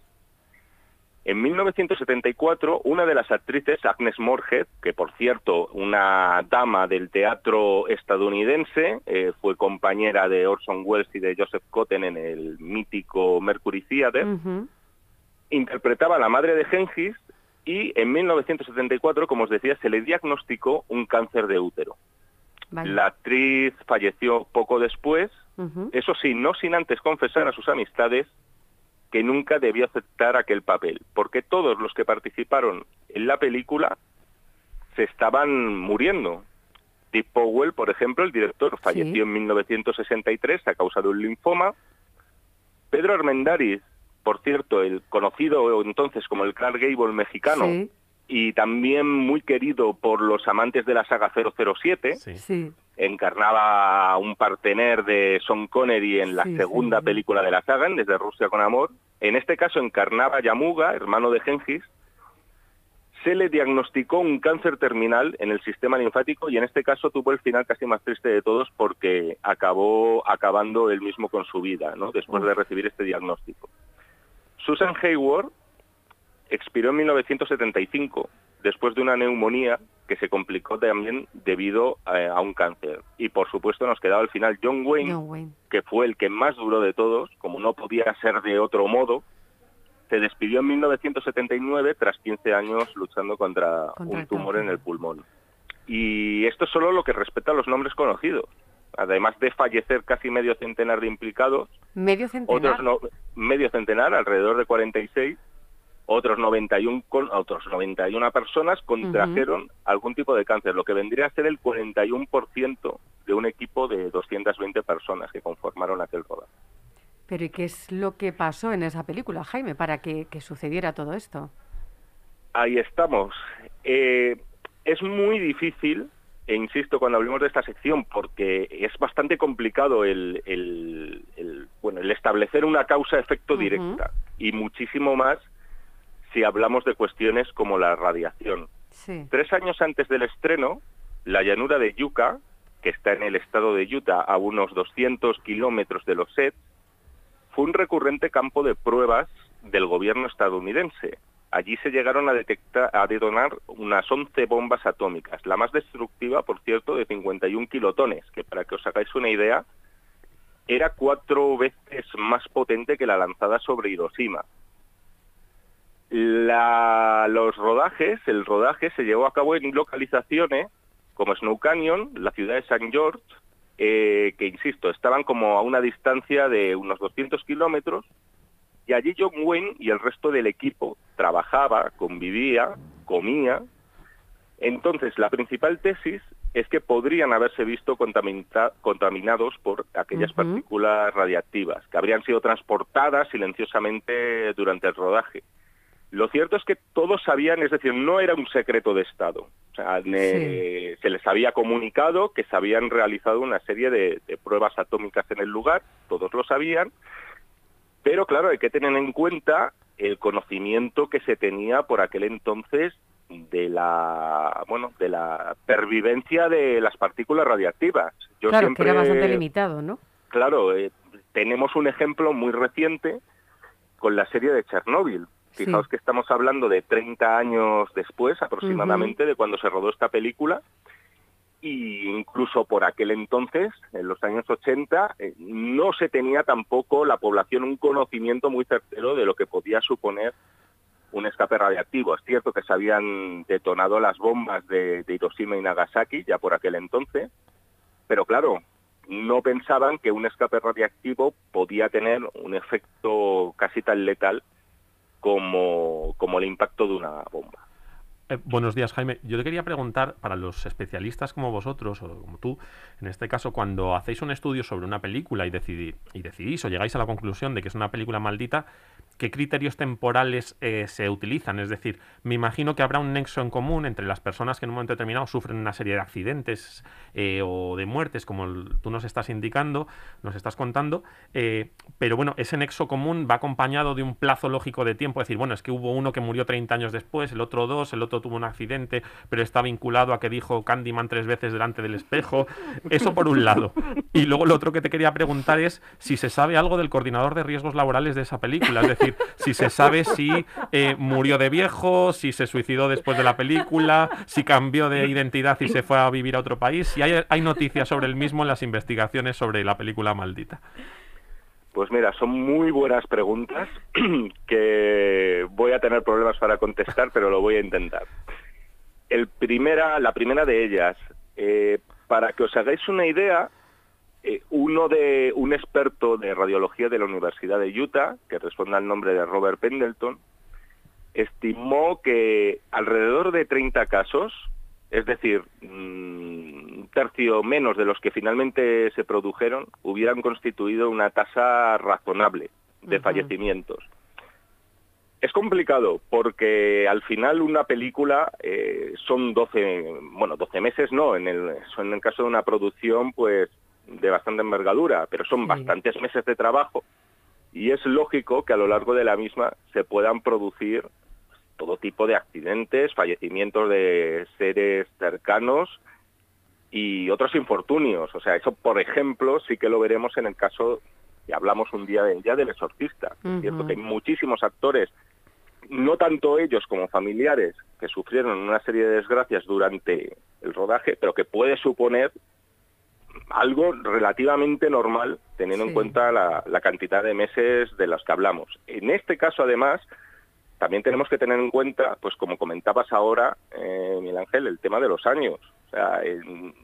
Fíjate que John Wayne, en el caso, supuesto caso de que hubiera desarrollado un cáncer debido al rodaje de esta película, falleció 15 años después.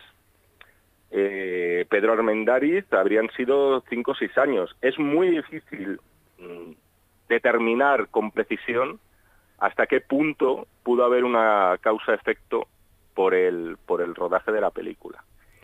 Y luego sobre el coordinador de, riesgos laborales.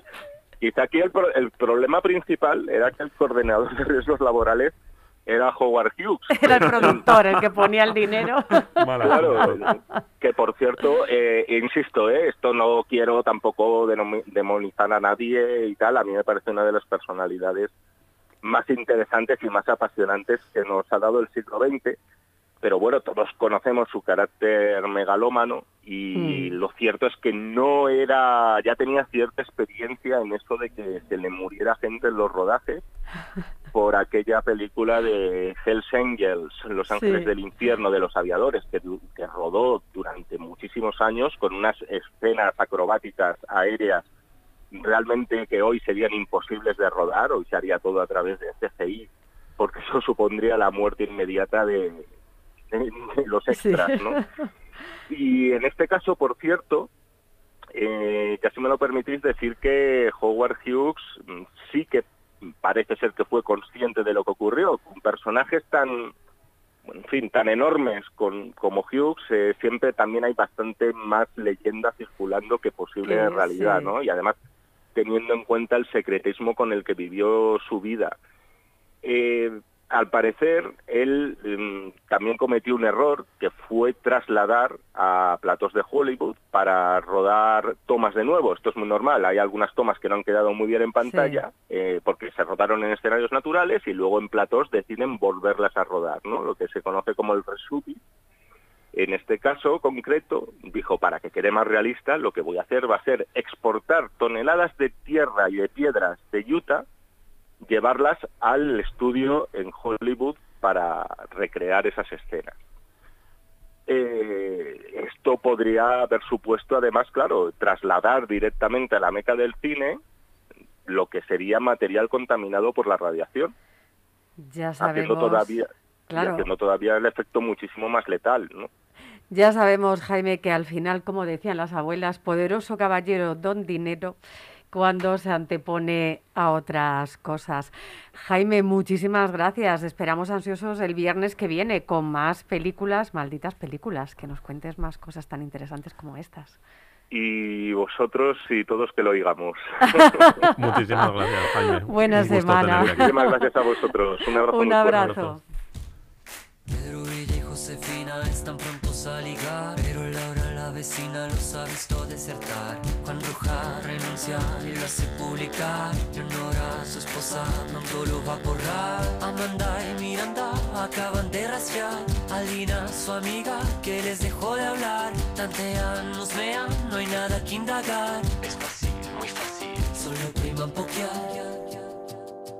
No te metas a mi Facebook favor. Cada vez que tengo un inbox me provoca por el close, close. No te metas a mi Facebook, no te metas por favor. Cuando escribas melodramas,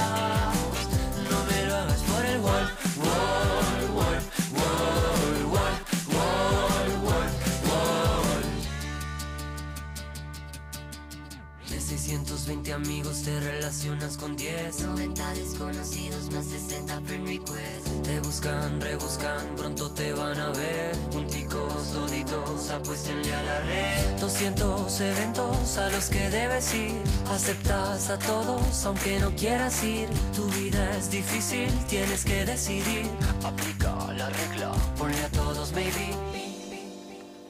No te metas a mi Facebook Y seguimos, seguimos además con las nuevas tecnologías en la radio, en nuestra recta final de este estreno en la FM. Tenemos a nuestros dos colaboradores que quedaban por hacer su debut. Tenemos a nuestro hombre de negro, Fernando Arenas. ¿Cómo estamos? Experto en redes. Y tenemos a nuestra tribuna personificada. Tenemos a Antonino Nieto. Le tenemos ahí. Hola, Antonino. ¿Cómo estamos? Bueno, vamos primero con Fer, vamos con ese mundo de las redes, de las redes sociales, ese mundo donde dicen que pasamos tantas horas, más casi que con nuestra familia en el sofá. Fer, ¿qué ha pasado esta semana en las redes? Antes que todo, bienvenidos a la sección Surfing 5.0 en donde vamos a hurgar en el mundo de las redes sociales para poder compartir con todos vosotros esas informaciones tan trascendentales o trending topic que estamos eh, día a día viviendo eh, sumergidos en este mundo tan complicado de, de, las redes sociales. Contarles que como primera noticia eh, se hizo trending topic hace unos días que el pianista James Rhodes, o James Rhodes como se pueda, se quiera decir, colaboró con una eh, estudiante de música que estaba vendiendo uno de, estaba vendiendo su violín en 1.300 euros, pero perdón, le costó 1.300 y lo estaba vendiendo en 1.000 euros para poder financiarse los estudios. Entonces lo puso en redes sociales y este pianista muy, muy amablemente se contactó directamente con esta estudiante a la que le dijo que por favor se quedara con el violín, que a él le hacía mucha ilusión y el que le hacía un ingreso directamente de esos mil euros en su cuenta bancaria sin que la chica o la estudiante se ofendiera. Con lo cual este acto de generosidad hizo que eh, Jane Rose se convirtiera en trending topic durante un tiempo largo de tiempo, un largo tiempo en Twitter.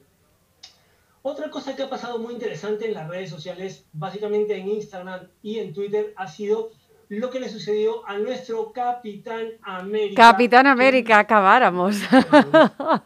Yo creo que realmente eh, el Capitán América ha estado preparado para luchar contra todos los enemigos del planeta Tierra, pero no para luchar contra por un descuido en su Instagram. En Resulta que Chris Evans, más conocido como el Capitán América, estaba jugando con su familia en un juego de estos de familiares y por compartir con las redes sociales lo que hizo fue subir un story sin tener el cuidado o la previsión de que se filtraba por ahí el arma secreta del Capitán América. Entonces, el arma que, que yo creo que muchas seguidores, muchas seguidoras quisieran conocer, pero que él lo tiene muy escondido, pero por ese descuido ha salido a la luz. Hay que tener en cuenta que Chris Evans tiene 6 millones de seguidores en Instagram y que como pocos eh, han sido los que han querido aprovecharse esto para poder em, menoscabar un poco eh, al propio actor, a nuestro Capitán América. Con lo cual, eh, muchos de estos seguidores, de dentro de los 6 millones, mucha gente que ama porque es una persona muy entregada con sus compañeros, con la naturaleza, con el mundo en general, lo que ha hecho ha sido empezar a publicar otro tipo de fotos de 15 Evans con su perro, con su vida diaria, compartiendo, haciendo, para poder quitarle importancia a, eh, a, ese, a esa herramienta personal que tenía escondida el Capitán América que, bueno, por, error ha salido al aire. Eh, ojo también tener en cuenta que el Capitán América, o mejor dicho, Chris Evans, Chris Evans eh, sufre de ataques de ansiedad a raíz del 2010 cuando empezó a grabar una película. Entonces, todo esto lo que hace es perjudicar más su, su trabajo y su persona. Con lo cual, ayudemos a Chris Evans, por favor, no difundamos este tipo de cosas porque el Capitán América tiene que guardar sus armas para luchar contra el mal. Fernando, No, te decía, te, decía que es que el escudo en realidad no era el arma, el escudo era para esconder el arma, realmente. Exacto. exacto, exacto. Yo creo que es importante tener en cuenta porque eso me hace recordar que hace mucho tiempo, cuando se grabó uno de los últimos Supermanes, al Superman último se le tuvo que hacer un truque en postproducción porque eh, no podía volar por el sobrepeso que tenía. Entonces son cosas que pasan eh, en este medio de, las producciones. Otra cosa importante que ha pasado en estos días y creo que es de interés eh, a nivel España y a nivel, a nivel internacional también, que nuestro querido Frank Cuesta o Frank de la Selva o Will Frank ha decidido colgar la pantalla, porque no puede colgar los calcetines, va a colgar la pantalla, es decir, no va a grabar más programas de televisión porque se va a dedicar a cuidar a su mujer, que ah. al parecer acaba de salir de la cárcel, que fue condenada por el gobierno tailandés por llevar 0,005 gramos de cocaína, cosa que no llevaba, pero se le dice que se fue puesto por la lucha contra el tráfico de animales. Es lamentable que, que nuestro gran eh, Frank Cuesta se retire, porque no solamente eh, se encarga de luchar por la naturaleza y contra el tráfico de animales, sino también lucha contra la injusticia social en todo el mundo, pero más en nuestro país, teniendo una boca maravillosa para decir realmente lo que piensa. Felicitar también, en esta semana nos hemos enterado que la actriz y modelo Pablo Echevarría es verdad. va a ser nuevamente madre. Tiene la hija con David Bustamante, que tiene ya 12 años, y nos hemos enterado por una foto en blanco y negro que han subido que con su novio Miguel Torres están esperando un niño. Y las malas lenguas comentan que al parecer es un niño. Según una conversación que ha tenido, hay un tuit que ha intercambiado con el hermano de Paula, Miguel, con Luisma, entonces hay un poco que sí que va a ser, yo soy voy a ser su tío favorito, que va a ser un esportimista, entonces... ¡Uh, ya está claro entonces! Creo que se avecina un nuevo niño a los 43 años de Pablo Echevarría, que está espectacular. Otra cosa que también he visto muy curioso y quiero compartir con vosotros es eh, la manera inusual u original de despedirse eh, de una, viuda de su difunto marido que se creía que era en Colombia, pero que es en Ecuador y que ha sido bailando perreo encima del ataúd yo creo que es bastante curioso, ¿no? No lloras, no, pero dando besos al ataúd, ¿no? no uno se, se despide de otra manera. El ataúd estaba envuelto en plástico, imagino, para evitar la contaminación o para que ella no lo ensuciara al estar bailando. Pero yo creo que esto es, como dije, se pensaba que era en Ecuador, en Colombia, pero es en Ecuador. Una manera mmm, muy original de decirle adiós a tu verdadero amor. Tú sabes, Fer, que aquí cada uno se despide como quiere, ya lo sabes, hay gente, ha sido original. Nosotros hemos elegido para despedir sesión continua cada viernes, para que lo sepan nuestros oyentes, hemos elegido a Gran Antonino Nieto. Ustedes saben que en, Londres hay un parque donde hay, bueno, pues como un podium pequeño, que es el Speaker Corners, donde uno se sube y dice lo que quiere. Bueno, pues nosotros hemos pensado que nada mejor que cerrar nuestra sesión continua con Antonino Nieto diciendo lo que él quiera decir. Hola, Antonino. Hola, muy, buena, muy buenas tardes. Pues aquí estamos para, para decir, en el principio fue el verbo, eso nos contaron, Pues vamos a ello. Vamos a ello, A Antonino. esta historia, ¿no? No es publicidad sobre su bien hacer, es crimen. No es información sobre tanta inexistente verdad, es complicidad.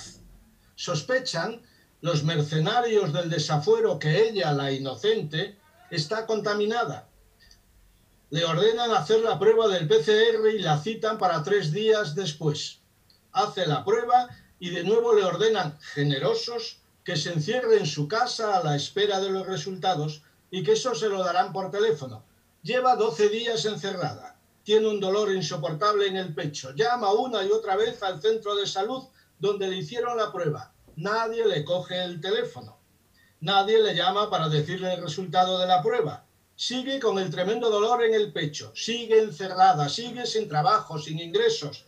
Benditos sanitarios. Bendita burocracia. Bendito silencio de los malditos verdugos. Tertulianos, analistas, políticos, ciudadanos. Faltan reactivos para que el resultado de las pruebas sea inmediato. Falta personal para llevarlos a cabo. ¿Qué esperabas? Forma parte de su negocio. No es que todo sea mentira, es que esa maldita verdad se impone y te exprime por interés de los impostores que con todo hacen negocio. Son olas, olas sin más mar que la miseria ambiente. Ya sabes, después del corazón el vómito de la justicia ciega y para mayor despilfarro la reja del cerebro. El frío como coartada para que el sol te abrace suyo y el sol la sola moneda de la finitud que adinera y dibuja al nacido. No es que todo sea mentira, es que la creación no es menos y bendice a la farsa que te dio el nombre. Y es así que no siéndolo no es farsa sino realidad, y el mar el pulmón de tus ojos, pura lágrima redentora de cuanto sobre ti escupe la felicidad que te embarga. Las no pruebas, todos con máscara, en todo tiempo y lugar. En las terrazas, con la distancia reglamentaria, no más de seis personas. En el vagón de metro, en 100 centímetros cuadrados, tres personas. En trenes, autobuses, metro, aviones, etcétera, todos los asientos ocupados. Ni distancia de dos metros, ni metro y medio, ni ventanas que te crezcan al antojo de quien esto te impone. Hidrogeles en metro y cercanías, y en los colegios, mascarillas gratis, distancia, hidrogeles, ¿cuántos niños por aula para evitar posibles contagios a niños, profesores, familiares? Sí, sí, sí, para que todo funcione como nunca, muchísimas oficinas de organismos del Estado cerradas. Y el ciudadano, tú mismo, para poder realizar los trámites que te exigen, para tu mayor enrejamiento se te indica que por Internet. Y si no lo tienes o no sabes o eres incapaz de descifrar el correspondiente jeroglífico que llaman gestión, pues te aguantas, que es como ahora y siempre, ahora más, justifican tu incapacidad para el disfrute. Y aún, para mayor burla, te dan un teléfono para informarte y tratar de solventar las antedichas cuestiones. Y claro, como no podía ser de otro modo, te pasas horas y días llamando y nadie te contesta. Forma parte de las bendiciones con que te exprimen. Tu miseria, su celebración. Tus cadenas, su libre albedrío. 50.000, 40.000 o vete tú a saber fallecidos, sin autopsia, sin despedidas, entregados sus restos en la mejor tradición del progreso, en urnas.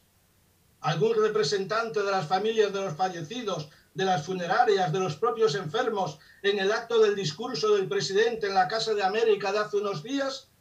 Teatros, cines, conciertos, verbenas, poetas, escritores, ensayistas, proscritos y sin telón a la vista.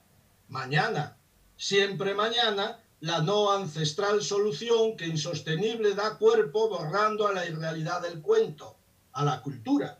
Y es que esa no cultura que a grandes rasgos vengo describiendo es la cultura que describe a este país que aún muchos llamamos España. Eso sí, siempre contra los españoles, contra los nacidos sin culpa, inocentes de por vida, abrevaderos de la misericordia flatulencia de los sin par, y aún con votos, elegidos.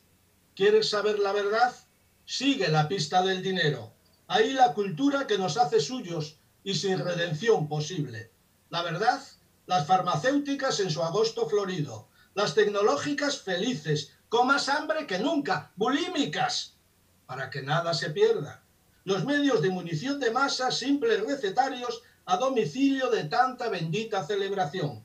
Alimentan al que ya para nunca será un ciudadano, las eléctricas, las gasísticas, los bancos, su seguro servidor, el Estado. Y tú, su rehén.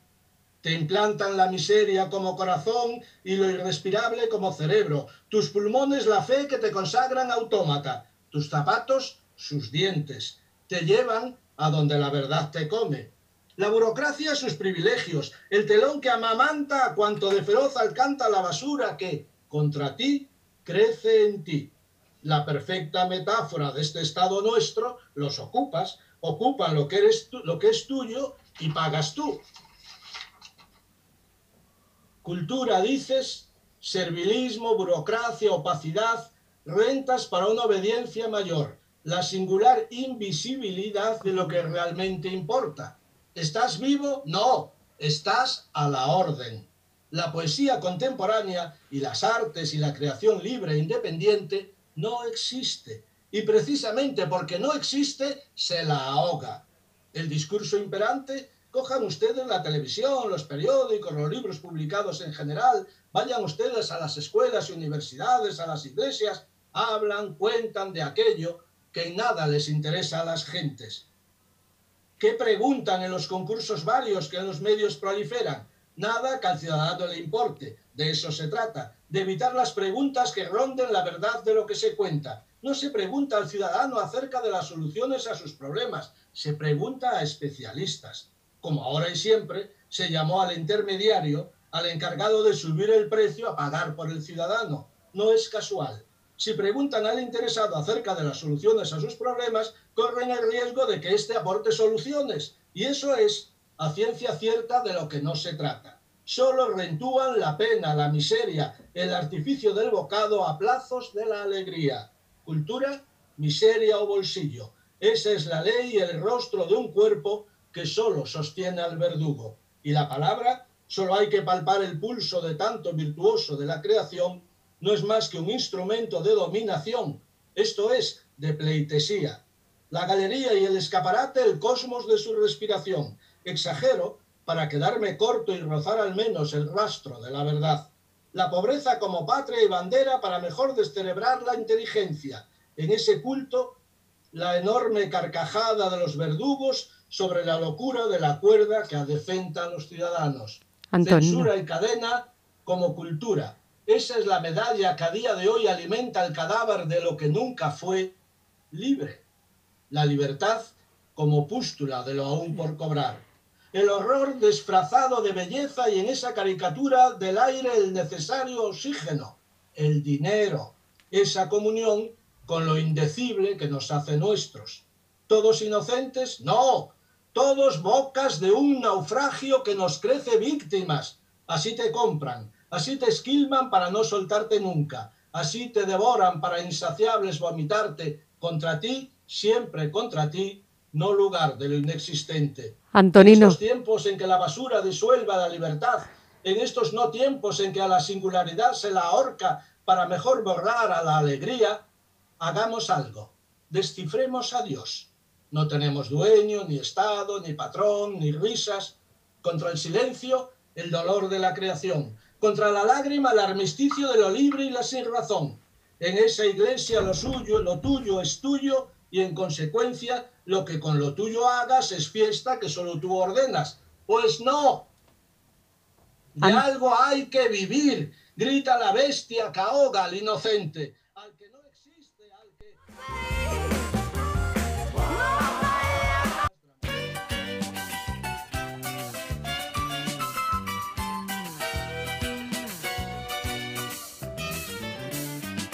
Hoy puede ser un gran día, plantéatelo así.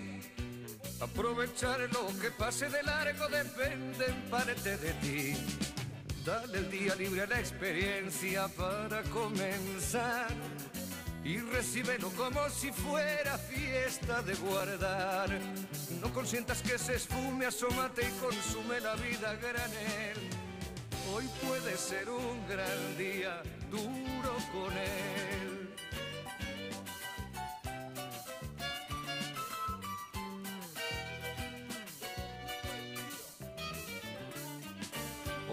Puede ser un gran día donde todo está por descubrir si lo empleas como el último que te toca vivir. Saca de paseo a tus instintos y ventílalos al sol. Y no dosifiques los placeres si puedes derrocharlos. Si la rutina te aplasta, dile que ya basta de mediocridad. Hoy puede ser un que no disfracen de bien común lo que solo es expropiación y censura sin más a favor siempre de los mismos. Autónomos, en nuestro respirar el calor de las estrellas decidimos individual y empresarialmente participar o no en aquellas iniciativas que a nuestro entender de todos y cada uno celebran la verdad que la farsa ambiente nos oculta. Ponemos y ponen quienes en ellos respiran nuestro dinero, nuestra creatividad, nuestro trabajo y nuestro tiempo y nuestro gozo, bendito sea en tales comunales abrazos. Somos, contra toda mentira, el agua que sostiene al Creador, a tantos que aún en la miseria y en el abandono más absoluto, contra toda ley, respiran. Pues Antonino, contra toda ley, nosotros estamos fuera de tiempo ya, nos tenemos que despedir. Ahí queda este alegato de todo lo que hemos hablado, esta reivindicación del mundo de la cultura y aquí esta sesión continua que vuelve otra vez. Así que el viernes que viene volvemos a emplazar a nuestros espectadores. Gracias a nuestro hombre de negro, gracias Antonino. Un saludo para todos. Gracias a Chus Monroy, a los controles en la producción con el timón. Les emplazamos el viernes que viene. Ya saben, aquí en sesión continua en la FM, en las redes. Síganos, denle muchos temas al hombre de negro para que siga buceando ahí en las redes. Sean felices, disfruten de todo y nos vemos el viernes que viene.